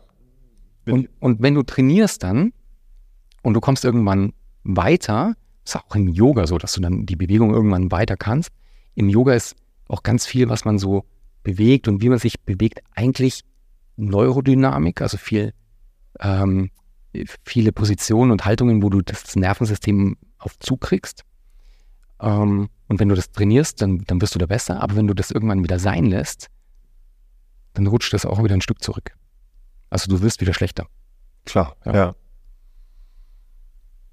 Also das heißt, okay, lass mich mal noch mal ein anderes Beispiel nehmen. Ich, ich denke nämlich auch gerade an Surfen zum Beispiel. Surfen und Yoga ist ja im meist, geht ja meistens Hand in Hand. Ähm, wenn ich da, wenn ich da den Pop-up vom Brett mache, dann muss ich eigentlich relativ flexibel sein, damit ich den Fuß relativ schnell nach vorne bekomme und dann sauber auf dem Brett stehe. Jetzt musst du mir kurz erklären, was ein Pop-up ist. Der Pop-up ist sozusagen, du, du liegst ja erst auf dem Brett, dann musst du dich mit den Händen nach oben stoßen Ah. und gleichzeitig einen Fuß nach vorne holen aufs Brett, damit du das Gleichgewicht hältst und du dich dann hinstellen kannst. Das habe ich schon mal gesehen. Genau. Das heißt, so ein bisschen wie die Kriegerbewegung im Yoga. Also Krieger ist Ausfallschritt nach vorne, vor Ja, ins kenn ich, Knie kenn ich. dann äh, beide Arme zur Seite nach vorne und nach hinten strecken. Genau. Und du brauchst ja eine gewisse Dehnbarkeit, so nenne ich es jetzt einfach mal, oder eine gewisse Flexibilität. Flexibilität, ja. ja. Mhm. Ähm, das heißt, du würdest gar nicht sagen, dass ich meine Muskulatur dehne, sondern ähm, wie gesagt, das, das Nervengewand, das in meinem Körper ist, eventuell die Sehnen, die ich im Körper habe. Also eher die Teile, als dass ich die Muskulatur dehne. Ja, die Muskulatur ist eher so der limitierende Faktor, wenn der Körper eventuell sagt, Mensch, mein Nervensystem gibt es von der Bewegung nicht her. Ich schalte die Muskulatur fest, damit die Bewegung nicht zugelassen wird. Ah, okay. Ja. Also wird die Information übers Gehirn an die Muskeln gegeben. Hier ist Stopp. Ja. Wobei man das wirklich, man kann es in der Physiotherapie differenzieren, ist es Muskulatur oder ist es Nerv durch gewisse Tests. Ja, das ist Ja. möglich. Das heißt aber dann auch gleichzeitig, dass diese Behauptungen, ja, wenn du dich dehnst, ist das Mus Muskelwachstum verschlechtert, Schwachsinn sind. Ähm, ich, also die Behauptung kenne ich tatsächlich auch gar nicht. Habe ich schon mal. Ah, okay. Also, Ich kenne sogar eher Untersuchungen, die zeigen, dass es äh, sogar äh, besser ist, äh, weil der Muskel besser anspricht. ah, okay. Physiologisch. Alles klar. Was ich bei mir festgestellt habe, ist, wenn ich mich dehne, dass ich gerade im Brustbereich, wenn ich mich ein bisschen aufdehne, dass ich keinen Muskelkater bekomme. Woran liegt das?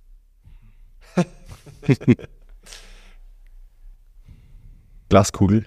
Tja, ein Stück weit schon. Ähm, Muskelkater, kann man ja sagen, sind kleine Mikroverletzungen. Ähm, in die das Laktat dann reingeht, oder? mh, hat nicht unbedingt was mit dem Laktat zu tun. Okay. Ja. Ähm, hat man früher mal gesagt, sehr hohe Laktatgehalt, aber es sind eigentlich eher so Mikrofaserrisse. Okay. Ähm,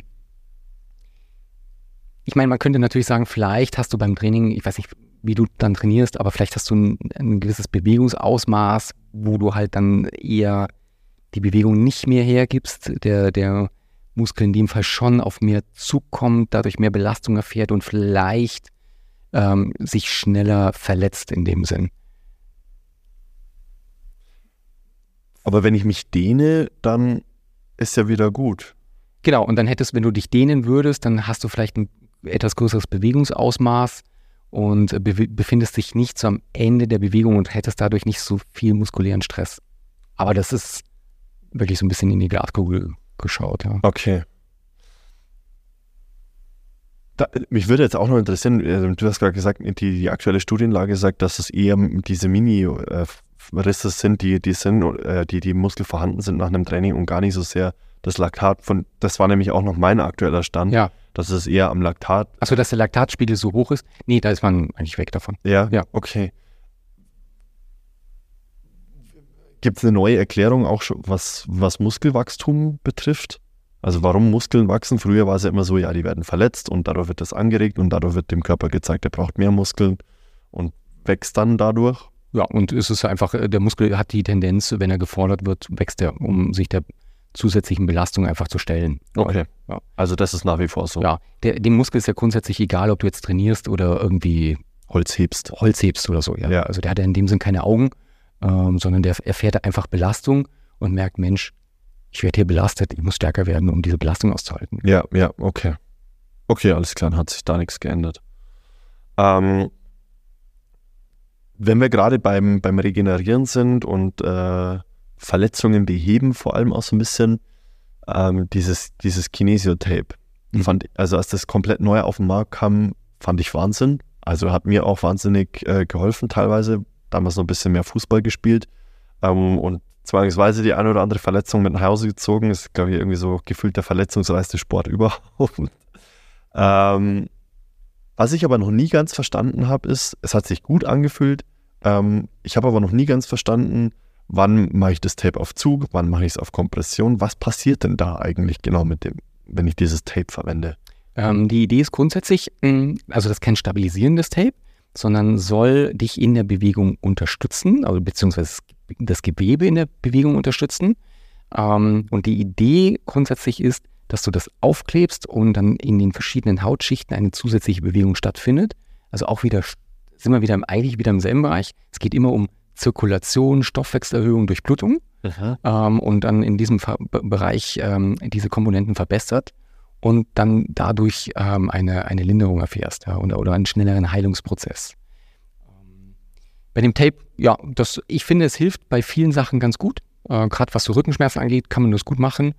In den letzten Jahren hat sich so auch so ein bisschen verselbstständigt, dass es plötzlich für alles benutzt wird. Ja, äh, egal was du hast, das wird alles getaped.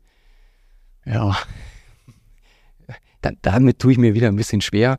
Ich, ich finde es manchmal so schade. Weißt du, es gibt, es, das ist so ähnlich wie mit der Ma Massagepistole vorher. Ja.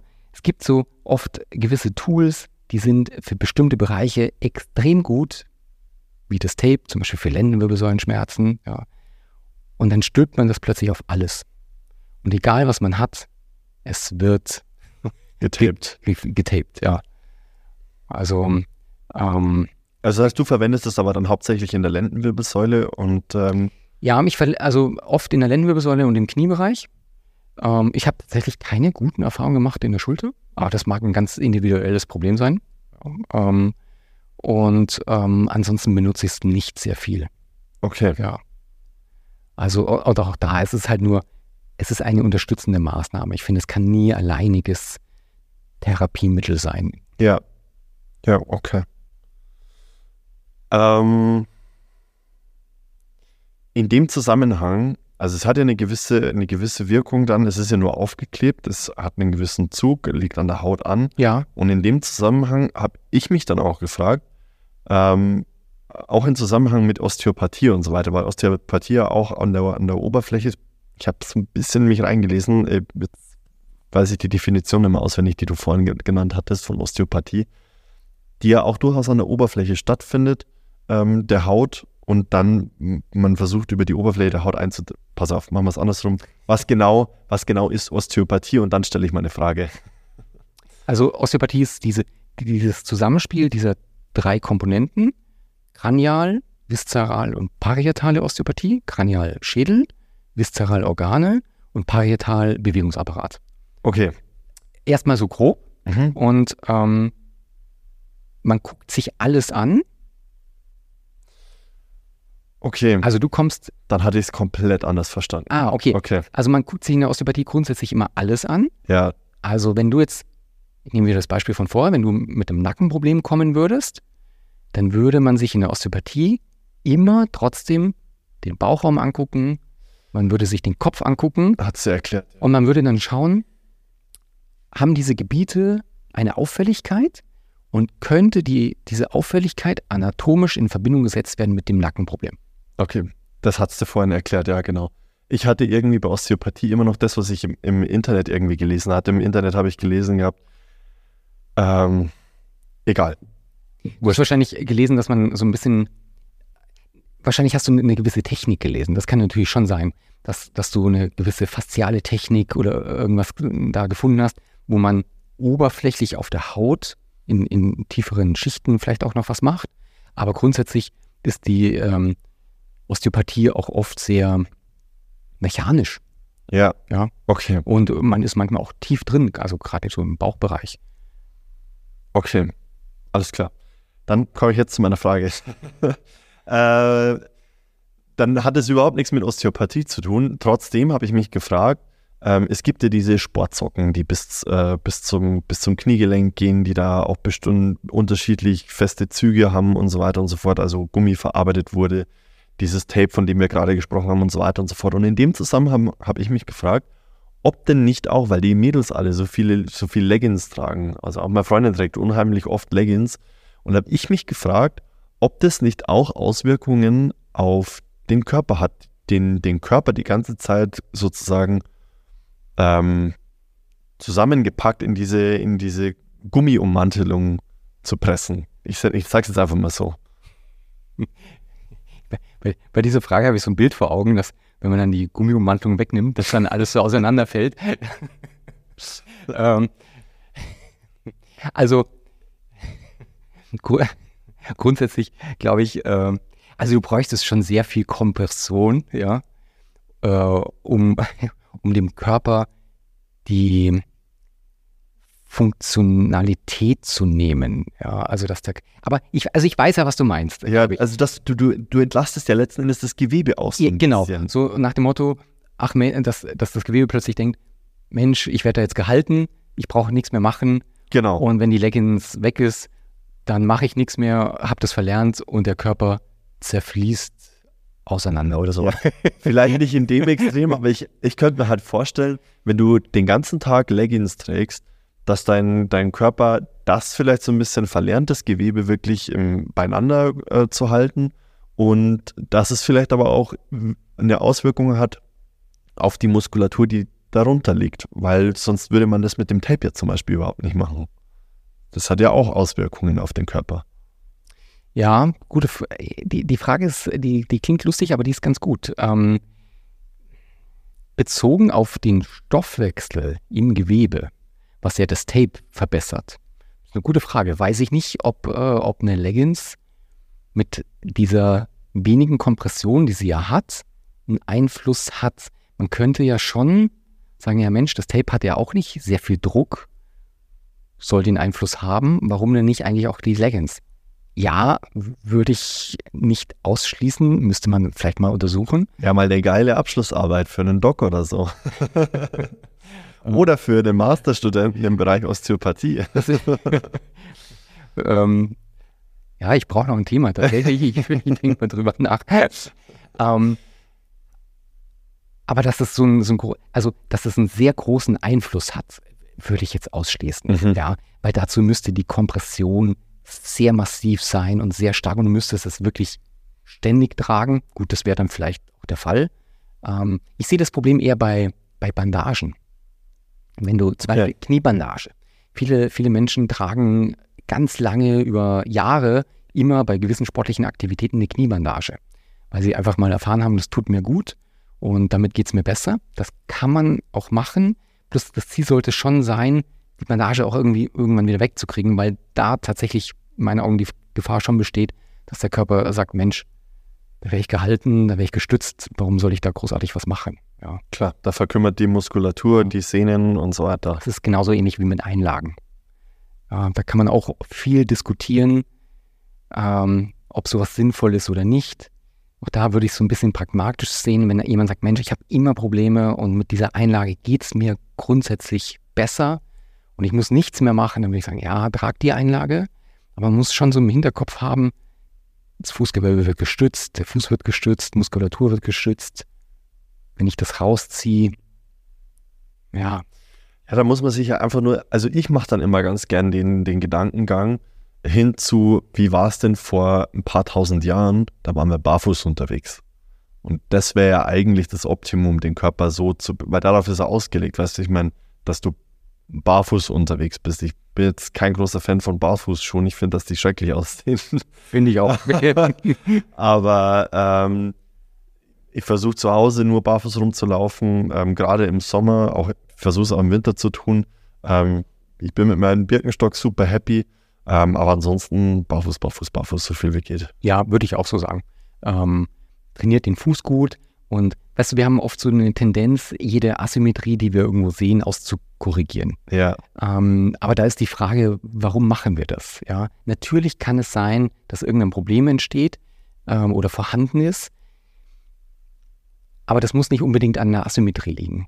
Und wir korrigieren auch häufig Asymmetrien aus, die gar kein Problem verursachen. Ja? Wo wir dann einfach sagen, Mensch, der knickt da ein, ähm, du kriegst eine Einlage. Und man verändert halt mit so einer Einlage dann nicht nur die Statik unten im Fuß, sondern du veränderst die Statik im Knie, in der Hüfte, im Rücken. Also das ist eigentlich eine durchlaufende Kette. Und, ähm, und gerade wenn das im Erwachsenenalter gemacht wird, dann muss man sagen, Mensch, du, du lebst vielleicht schon viele Jahrzehnte mit dieser Problematik, hast aber gar kein Problem, warum willst du da was korrigieren und löst gegebenenfalls dadurch erst eine Problematik aus? Ja. Also da, das, das, das ist ein, wirklich, das ist ein ganz äh, individuelles Thema.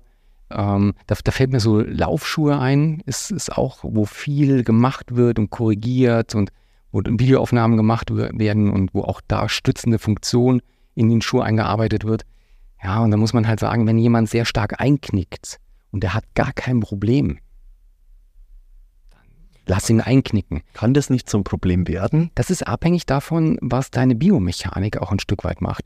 Weil, weißt du, du kannst ja, ich, ich nenne jetzt irgendwann meine Zahl, du kannst ja im Sprunggelenk vielleicht 40 Grad einknicken und erreichst überhaupt keinen Gelenkanschlag. Dann ist alles gut. Du hast keine Reizung, es ist kein Druck, es ist kein Stress drauf, es ist alles in Ordnung. Und der andere knickt vielleicht 15 Grad ein und erreicht bei jedem Einknicken den Gelenkanschlag. Und dann hast du plötzlich Stress auf Strukturen, Stress im Gelenk und der braucht dann vielleicht eine Einlage. Aber der andere gegebenenfalls nicht. Mhm. Deswegen muss man da sehr individuell schauen, was, was nützt einem wirklich. Okay. Ja. Und häufig ist es ja so, dass, ich meine, es gibt ein paar Sportler weltweit, also ich kennst du Paula Radcliffe? Paula Radcliffe? Ja. Nee, was die macht die? Hat, die, hat, äh, die ist nicht mehr aktiv, äh, glaube ich. Die hat bis vor äh, wenigen Jahren, oder ich weiß nicht, ich glaube sogar bis heute, hält sie den Weltrekord äh, im Marathon der Frauen. Mhm. Die läuft ganz merkwürdig. Die, die schlägt ihren Kopf so zur Seite. Ja, das sieht ganz komisch aus, sehr asymmetrisch. Ist ein Weltrekord gelaufen. Wenn man anfangen würde, die zu korrigieren, ist wahrscheinlich der Energieaufwand so viel höher, um, um dann plötzlich symmetrisch zu sein, dass dir das nicht mehr, nicht mehr laufen könnte. Also ich finde, man muss einfach individuell schauen, hat man durch die Asymmetrie ein Problem? Dann ja, gehört das korrigiert. Aber ansonsten kann es auch einfach eine Kompensation sein, dass der Körper sagt, ich bin wirklich glücklich damit, ich kompensiere ein anderes Problem mit irgendeiner Schiefstellung und aber mit dieser Schiefstellung bin ich glücklich. Und wenn ich dann hergehe und diese Schiefstellung auflöse, dann laufe ich Gefahr, dass gegebenenfalls das Ursprungsproblem plötzlich aufploppt. Mhm. Und das will ich auch nicht. Okay, verstehe. Es hat auch so ein bisschen was mit Körpergefühl zu tun, ne? Ja. Und äh, da habe ich, hab ich damals, als ich im Fitnessstudio gearbeitet habe, schon festgestellt, dass es unfassbar viele Menschen gibt, die einfach kein Körpergefühl haben. Da kann ich dir zustimmen, ja. Ja. ja und das wird gefühlt mehr. Das kann ich mir super vorstellen. Das war auch der Gedanke, den ich vorhin hatte, so werden es immer mehr junge Menschen, weil natürlich auch immer mehr junge Menschen dann, keine Ahnung, vor ihrer neuen PS5 vor ihrem TikTok oder sonst irgendwas hocken. Ich meine, ich bin selber guilty, ja. Ich, habe auch meine Guilty Pleasures, wo ich dann, keine Ahnung, mal eine, eine Stunde Doomscrolling durch YouTube mache und auf einmal ist eine Stunde vorbei und ich denke mir so, scheiße, schon wieder, äh, ist schon wieder passiert, dass ich im Rabbit Hole gelandet bin. Ähm, aber das glaube ich sofort, dass es, dass es mehr werden wird, wenn, wenn in den Sportvereinen immer weniger los wird, was ja der Fall ist, wenn in den Fitnessstudios immer weniger los ist und so weiter, ähm, damit verlierst du natürlich auch das Körpergefühl. Absolut. Und was du in der, in der Kindheit und in der, ja, in der, wirklich in der Kindheit nicht lernst, das kriegst du später nicht mehr in dieser Qualität zurück. Was verstehst du unter Kindheit? Ja, so im Alter zwischen drei und sechs, sieben Jahren. Ja. ja. Wo man früher klassischerweise mit Kinderturnen angefangen hat. Im Alter drei, vier, fünf Jahre wird heute äh, gefühlt immer weniger gemacht. Wir haben oft Kinder in der Praxis, die ähm, sechs, sieben, acht Jahre sind, die nicht mehr auf einem Bein stehen können, die nicht mehr vernünftig, ohne dass sie schwanken, rückwärts gehen können, äh, die einen Purzelbaum nicht mehr können. Also so ganz banale Oh, okay. Sachen, ja. Was hat das für einen Impact auf den Alltag dann später mal? Naja, das ist schon, ähm, das, das ist wirklich, würde ich sagen, die Vorstufe für zukünftige Rückenschmerzen, Gelenkprobleme, reduzierte Ausdauer. Warum? Reduzierte Ausdauer? Nee, warum? Warum das die, die Symptome sein können? Keine Okay. Bewegung. Du hast, äh, du, die kommen halt sehr früh schon in diesen Mechanismus, dass sie keine Bewegung haben, zu einseitig, zu viel sitzen, kein, kein muskulärer Aufbau, äh, keine, keine vernünftige Durchblutung. Also wird kein Reizgesetz letzten Endes. keine, weißt du, das ist ja, Bewegung macht ja ganz viel. Also Bewegung ist ja nicht nur ähm, Ausdauer, ähm, Herz-Kreislauf-System, sondern ist ja auch einfach äh, venöser Abtransport im Körper, lymphatischer Abtransport, also dass einfach das System gut funktioniert. Das fällt sehr früh dann sehr schnell weg. Dann kommt häufig noch ein Übergewicht dazu bei vielen. Ja? Das muss man leider auch sagen. Und dann, dann dreht sich das in so eine Spirale. Okay. Welche Rolle spielt Übergewicht insgesamt? Im Kinder- oder im Erwachsenenbereich? Im, in beiden Bereichen, Ja. was, was deinen Job jetzt auch betrifft. schon ist eine große Rolle. Also ähm, ist, ist eine große Komponente. Ich kann natürlich ähm, tja, schon verstehen, dass jemand, der zu viel wiegt, auch möchte, dass seine Rückenprobleme adäquat behandelt werden und dass die auch natürlich, dass ihm auch schnell geholfen wird. Das ist ja auch ganz legitim, diesen Wunsch zu haben. Aber es ist natürlich ein limitierender Faktor. Je nachdem, wie ausgeprägt das ist, ist es auch ein beitragender Faktor.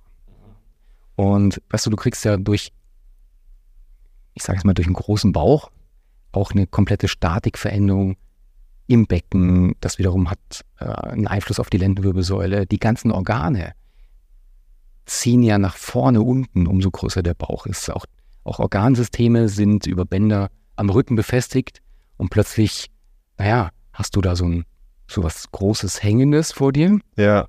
Mehr Zug auf der Lendenwirbelsäule oder auf anderen Strukturen und plötzlich entwickelst du einen Schmerz durch sowas. Und, äh, und je nachdem, wie ausgeprägt es ist, muss man sagen, ist es auch manchmal sehr limitierend, dort helfen zu können. Wenn du mit dem Wissen, das du darüber hast und mit den Patienten, die du ja auch tagtäglich dann, dann hast in deiner Praxis, hast du oder verfolgst du so ein bisschen ähm, das, was, was passiert in Richtung Fat-Shaming und so weiter? Es, oder weißt du, was ich damit meine? Ja, mhm. Wie, wie siehst du dann sowas, also gesellschaftlich? das ist so ein, meinst du, dass es so ein Tabuthema ist? Oder? Ja, das Ding ist ja, ähm, du bekommst jetzt keine Ahnung, auf die Cosmopolitan-Covers und so weiter und so fort, bekommst du halt übergewichtige Models. Du bekommst, ähm, es wird halt normalisiert, übergewichtig zu sein, sage ich einfach mal. Ja, Das mag jetzt den einen oder anderen provozieren, aber letzten Endes ist es so. Und ähm, das, was du beschreibst, das ist ja, das bedeutet ja auch, dass es gesundheitliche Probleme mit sich bringt. Das heißt, du normalisierst, also das heißt, der heranwachsenden äh, Generation, die vielleicht auch gar nicht beurteilen mag, ob das jetzt gut oder schlecht ist und auch das Wissen vielleicht auch gar nicht dazu hat, welche Auswirkungen das später mal haben kann, für die wird normalisiert, dass es okay ist, übergewichtig zu sein. Ja, ich weiß, was du meinst. Und ich glaube, ja, ich, Genau. ich glaube, du hast recht. Also ähm, ich, das Gefühl habe ich, habe ich schon eigentlich seit Jahren, dass sich so das Normale verschiebt. Das, was man heute als normal häufig bezeichnet, muss man ehrlicherweise sagen, ist oft ein Stück weit zu viel. Und auf der anderen Seite wird häufig dann so ein bisschen belächelt, wenn jemand schlank ist, dass dann sehr schnell gesagt wird, Mensch, er müsste mal mehr essen, ja, obwohl der völlig im Normbereich ist. Ich rede jetzt nicht von jemandem, der Anorexie hat, ja, das ist was ganz was anderes und das ist natürlich behandlungsbedürftig und aber da reden wir von einem ganz kleinen Prozentsatz der Bevölkerung. Also der, der größere Prozentsatz der Bevölkerung wiegt einfach zu, zu viel. Ja. Und ähm, ich habe, ja, ich, ich glaube, du hast schon recht, dass es so eine Normverschiebung gibt äh, in Richtung zu viel. Mhm. Ja, das glaube ich schon. Du hast recht, wenn man das ständig irgendwie sieht, dass sich das wahrscheinlich noch mehr in, im Kopf normalisiert, ja. Ja. ja. Aber es ist ein schwieriges Thema. ähm, oder ein sehr kontroverses, ja, weil.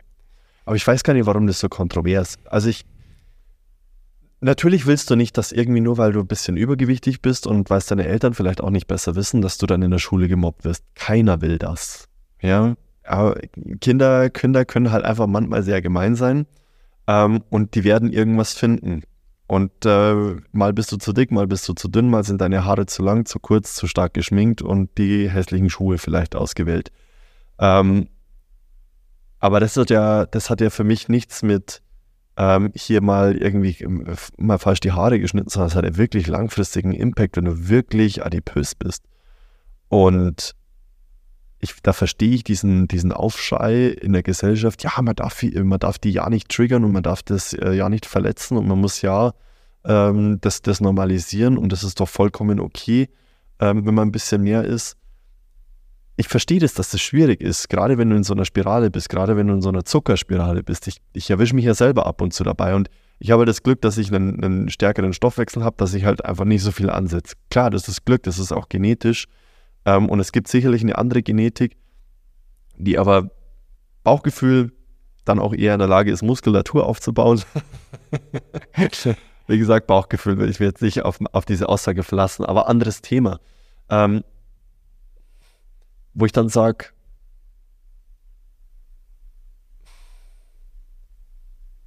ist, ist, es das, ist es das wirklich wert, diesen Leuten nicht auf den Schlips zu treten? Ähm, langfristig gesehen, ist es das wirklich wert? Das ist die Frage, die ich mir dann dadurch äh, damit stelle. Ich meine, man kann natürlich auch sagen, jeder ist irgendwie für sich selbst verantwortlich und ähm, kann selbst ja, sich entscheiden. Stimmt. Ja, dann kann man natürlich gesundheitspolitisch sagen, das löst trotzdem große Kosten in diesem System aus, ja, die dann die Allgemeinheit zu tragen hat. Ich bin schon bei dir. Jeder soll, jeder, jeder soll jeden Tag dreimal zu McDonalds rumpeln dürfen und sich da den Ranzen vollschlagen. Diese Freiheit soll jeder besitzen. Aber gleichzeitig soll die Person wissen, was sie da tut. Ja, da, da ich, bin ich völlig, ähm, stimme ich dir völlig überein. Ähm, genau. Man muss halt einfach wissen, dass es in dem Moment Mist ist. Ja. Und darf es nicht schönreden. Ganz genau. Und ich finde, es ist dann okay, dass man sagt, Mensch, ich habe da Spaß dran, ich mache das dreimal pro Tag und das ist totaler Mist. Und das weiß ich auch. Und ich wiege 200 Kilo und ich lebe mit den Konsequenzen. Okay, you do you, go for it. Ja, okay. Ja, ja. Ähm, aber es ist nicht der richtige Weg zu sagen, ähm, ja, das ist trotzdem gut. Das meine ich. Ja. Richtig. Also ich, darum geht es mir. Ich, ich, ich, ich kann es nicht nachvollziehen, gerade mit dem, was du jetzt gerade erklärst, welche, welche wirklich physiologischen Konsequenzen das Ganze haben kann, dass, dass das unterschlagen wird, mehr oder weniger. Ja, halt das, mein, kann ich, das kann ich überhaupt nicht nachvollziehen. Ich meine, wir reden ja dann schon von Diabetes, Schlaganfall, Herzinfarkt, also von ja äh, wirklich groß eingreifenden Erkrankungen. Ja. Die man wirklich ja nicht wegdiskutieren kann. Ja, absolut richtig, ja. Okay. Aber gut, äh, interessant auch mal zu hören, wie, wie du auch erklärt hast, wie das Ganze dann im, im, im, äh, in der Körperstruktur sozusagen zusammenhängt und welchen Impact das dann auch auf Rücken, Gelenke und so weiter und so fort haben kann. Ja, und, und das wird halt immer unterschätzt, ja. Und, und das ist halt, weißt du, das ist halt, wenn, wenn du einfach so einen großen Bauch hast und, und es zieht alles dran und, und diese ganzen Bandstrukturen, das ist ja nicht wie so ein Stahlseil, ja, was dann auf Dauer so bleibt, sondern das lenkt sich ja auch und, und lässt nach und so. Und, und da muss man ganz ehrlich sagen, wenn, wenn das Gewebe auch ein Stück weit, ich sage sag's mal provokant, ausgeleiert ist, ja, dann bleibt es auch so. Da kannst du nicht mehr sehr viel korrigieren. Ja. ja. Also wie so ein Gummi, den du permanent auf Spannung ja, hältst. und irgendwann lässt er halt nach einem Jahr guckst du aber nochmal nach, dann geht der nicht mehr auf die Ursprungsform zurück. Genau. Ja. ja. Und das ist schwierig zu behandeln. Ja. Wir behandeln das in der Osteopathie, aber das ist, da muss man sagen, in dem Bereich dann wirklich nur kurzfristig. Weil du kannst natürlich die Position verändern, aber das rutscht halt alles wieder zurück. Ja. Ja, das glaube ich sofort. Ja, das ist wirklich ein schwieriges Thema. Wir sind auf das Thema gekommen, weil wir so ein bisschen von der Jugend gekommen sind und so weiter. Was ich bei euch auf der Homepage gesehen habe, fand ich super interessant, dass ihr auch ähm, euch so ein bisschen spezialisiert habt auf Babys. Ja. Mhm. Dass ein Baby einen, einen Physiotherapeuten braucht, habe ich, bis ich es bei euch gelesen habe, noch nie gehört. Nee? Nee. Aber würde mich total interessieren, was ihr da genau macht. Ähm, die Kinder kommen äh, mit ganz unterschiedlichen ähm, Problemen. Schreikinder, Schiefhälse, Verdauungsprobleme, Hüftbeschwerden, krumme Füße, Mhm. ähm, Entwicklungsverzögerungen, weil man als Säugling ähm, ganz klar definiert bestimmte Bewegungsmuster können sollte in einem bestimmten Lebensalter. Also da, da reden wir von Wochen ja, oder Monaten. Und, ähm, und da muss man manchmal nachhelfen, damit die motorische Entwicklung vernünftig weiterläuft. Ähm, wir haben aber auch ähm, Babys mit äh, Geburtstrauma, sei es irgendwelche, also Geburtsverletzungen, ähm, Plexus, also Nerven, ähm, bei Geburt, die entstehen können, oder auch ähm, einfach äh, Behinderungen. Okay. Ja. Und was macht ihr dann da? Also ich, so ein Baby, das ist ja so ein, so ein kleiner Klumpen. da kannst ja, also ich, wenn da so ein, so ein gestandenes Mannsbild oder ein gestandenes Weibsbild da auf deiner, auf deiner Liege liegt, Ja. dann kann ich mir vorstellen, dass du da mit dem Ellbogen, nee, Spaß, aber dass du da halt ordentlich ähm, zur, zur Sache gehst. Ja. So. Aber wenn, wenn da so ein kleines Baby liegt, dann musst du ja super vorsichtig und feinfühlig sein, oder? Ja, also das ist natürlich alles ähm, tatsächlich reduzierter von der Kraft, äh, aber es gibt verschiedene spezielle, ähm, spezielle Behandlungsmethoden für Säuglinge. Ja. Ähm, das, das nennt sich Voiter oder Bobat, ja, Mhm. ähm, wo die Behandlungsmethode schon auf das Kind abgestimmt ist oder speziell für dieses neurologische Gebiet nur vorhanden ist. Ja. Okay. Und das ist auch oder auch in der Osteopathie, das ist alles dann schon kleiner, feiner. Okay. Ich, ich finde es super spannend, ja. Aber, aber grundsätzlich muss man sagen, also das Baby ist, äh, zerbricht ja nicht, wenn man es, äh, wenn man es therapiert. Ja, Also das, äh, das ist natürlich alles äh, gewaltfrei und, und, und nicht, nicht rabiat, ja, ja, klar. aber trotzdem hält ja ein Kind auch was aus. Ja. Hast du dann da so besondere Hera Herausforderungen, weil das Kind mag ja dann vielleicht auch nicht ruhig liegen bleiben und so weiter? Ja, ich, ich selber in der Praxis behandle keine, so, keine Babys. okay. Ähm, aber deswegen, äh, es schreit schon, man, man, also man hört es schon. Aber ähm, das sind dann auch viele, ich höre es an meinen Patienten oft, dass sie dann sagen, ah Mensch, ich höre das Baby schreien, äh, was passiert mit dem? Und ähm, ich, ich äh, muss dann manchmal sagen, äh, wir ärgern es so, so. Nein, also nee, ähm, nein, aber ich erkläre dann, ich, ich sage dann oft zu den Patienten, hören Sie mal hin, ähm, das Schreien, was Sie, also erstens ist die Therapie anstrengend für das Kind. Also Ja. Die, erstens, äh, die haben oft, also es ist anstrengend, das, das heißt, die haben ja keine großartige Kommunikationsmöglichkeit, außer halt dann gegebenenfalls zu schreien. Dann haben die auch manchmal keine Lust. Und äh, man hört an dem Schreien sehr schnell und sehr klar raus, dass es kein Schmerzschrei ist, sondern das ist wirklich oft so, also das ist so ein Schreien, wo man sofort merkt, Mensch, ah, ich habe keinen Bock. Kein. Bock. Ja. und sobald man mit der Therapie aufhört, wirklich eine Sekunde später ist das Schreien weg. Mhm. Ja. Manchmal schreit es auch nicht, aber grundsätzlich schreit es in dem Bereich doch etwas häufiger. Okay. Aber wenn es danach umso besser geht, ist ja dann. Ja, und weißt du, es, es gibt halt einfach gewisse ähm, zeitliche Parameter, wo man sagen muss, da müssen gewisse Entwicklungsschritte da sein, weil sonst ist die Entwicklung abgeschlossen in dem Bereich und dann kommt das auch nicht mehr. Zum Beispiel. Oh, nachdem es nicht mein, mein Gebiet ist, kann Okay. ich dir gar keine richtig qualifizierte Aussage dazu geben. Okay, alles gut. Aber es gibt auf jeden Fall diese Entwicklungsschritte und. Genau, die man, wo man einfach die Fenster einhalten muss, ja, Okay, oder sollte. Ja. interessant. Aber auch interessant, dass, dass die Physiotherapie und die Osteopathie da scheinbar auch eine Lösung dafür dann äh, bietet. Aber schon ganz lange. Ja. Also die Physiotherapie, gerade eben im Säuglingsbereich, gibt es eigentlich schon, schon immer. Cool, muss man sagen. Ja. Ma macht ja auch Sinn, das sind ja Menschen nur kleiner. Ja, genau. Ja, ja, okay, abgefahren. Ähm, ich guck mal gerade nochmal. Ich habe, glaube ich.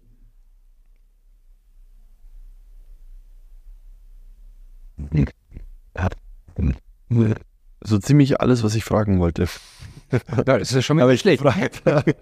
Ja, ich, ich finde halt Physiotherapie insgesamt, Physiotherapie, Osteopathie finde ich ein super spannendes Feld, weil ähm, nichts ist, oder es gibt wenig, das so interessant ist wie der menschliche Körper und wir haben ja auch bei Weitem noch nicht alles erkundet. Ja. Alleine, keine Ahnung, lass uns ins Gehirn gucken, lass uns diese neuen Erkenntnisse, dass der Muskel ähm, Hormone und, und, und scheinbar auch Proteine ausschüttet, ähm, angucken. Schau, vor kurzem, ähm, ist noch gar nicht so lange her, man hat immer von drei Hirnhäuten gesprochen.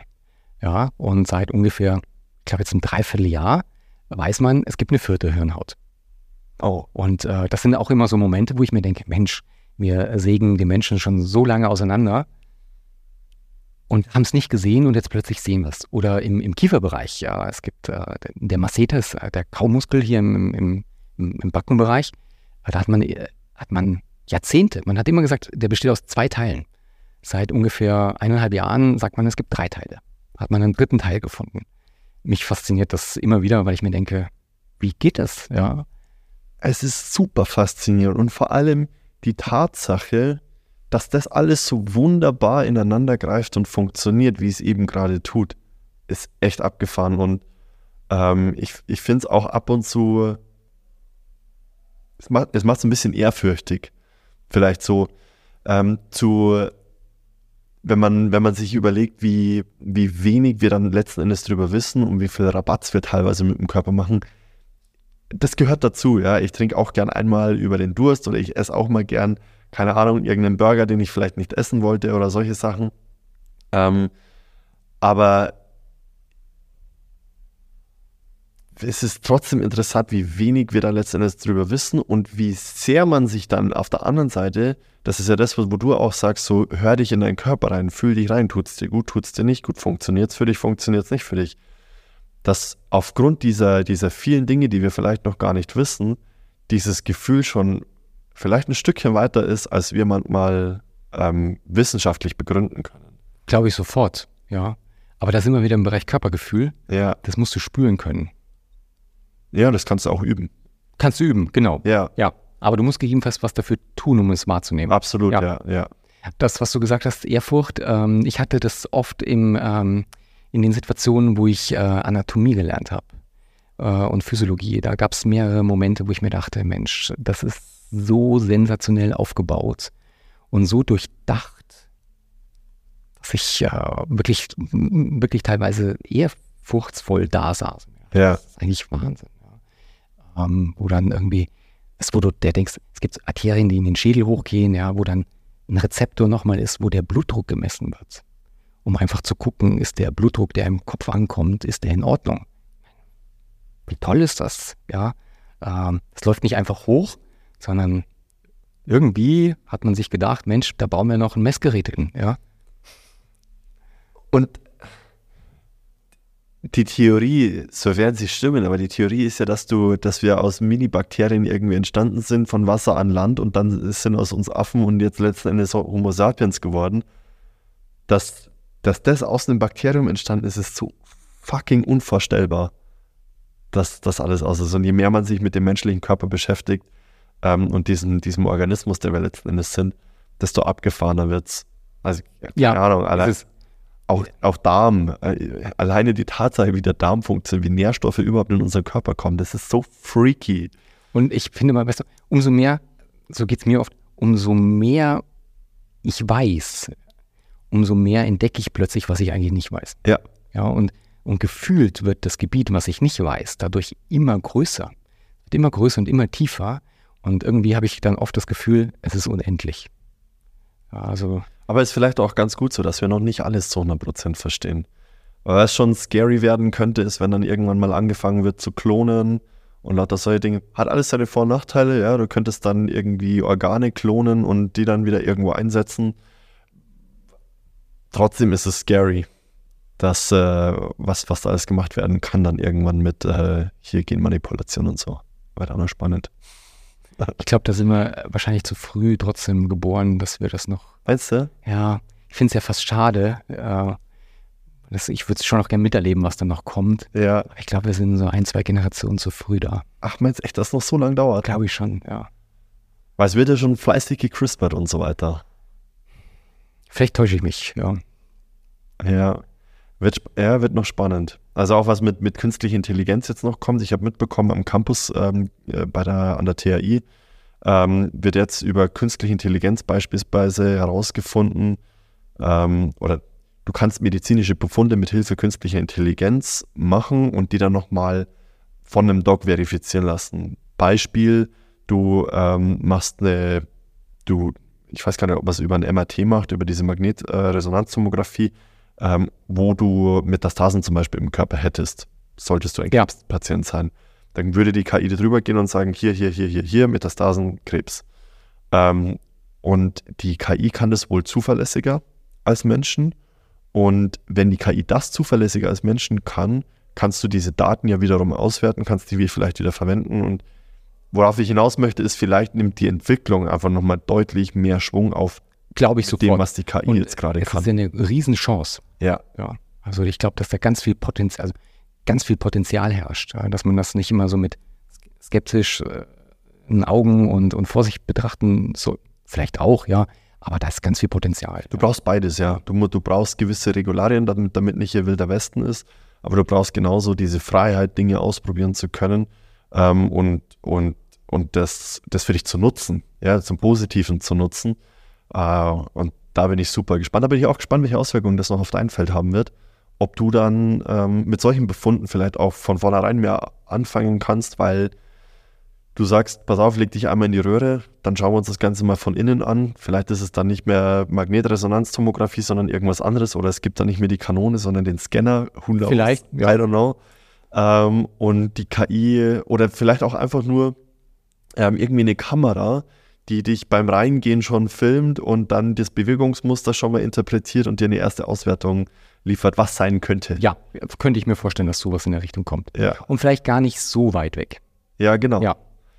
Also das kommt definitiv noch vor, vor, vor dem Klonen.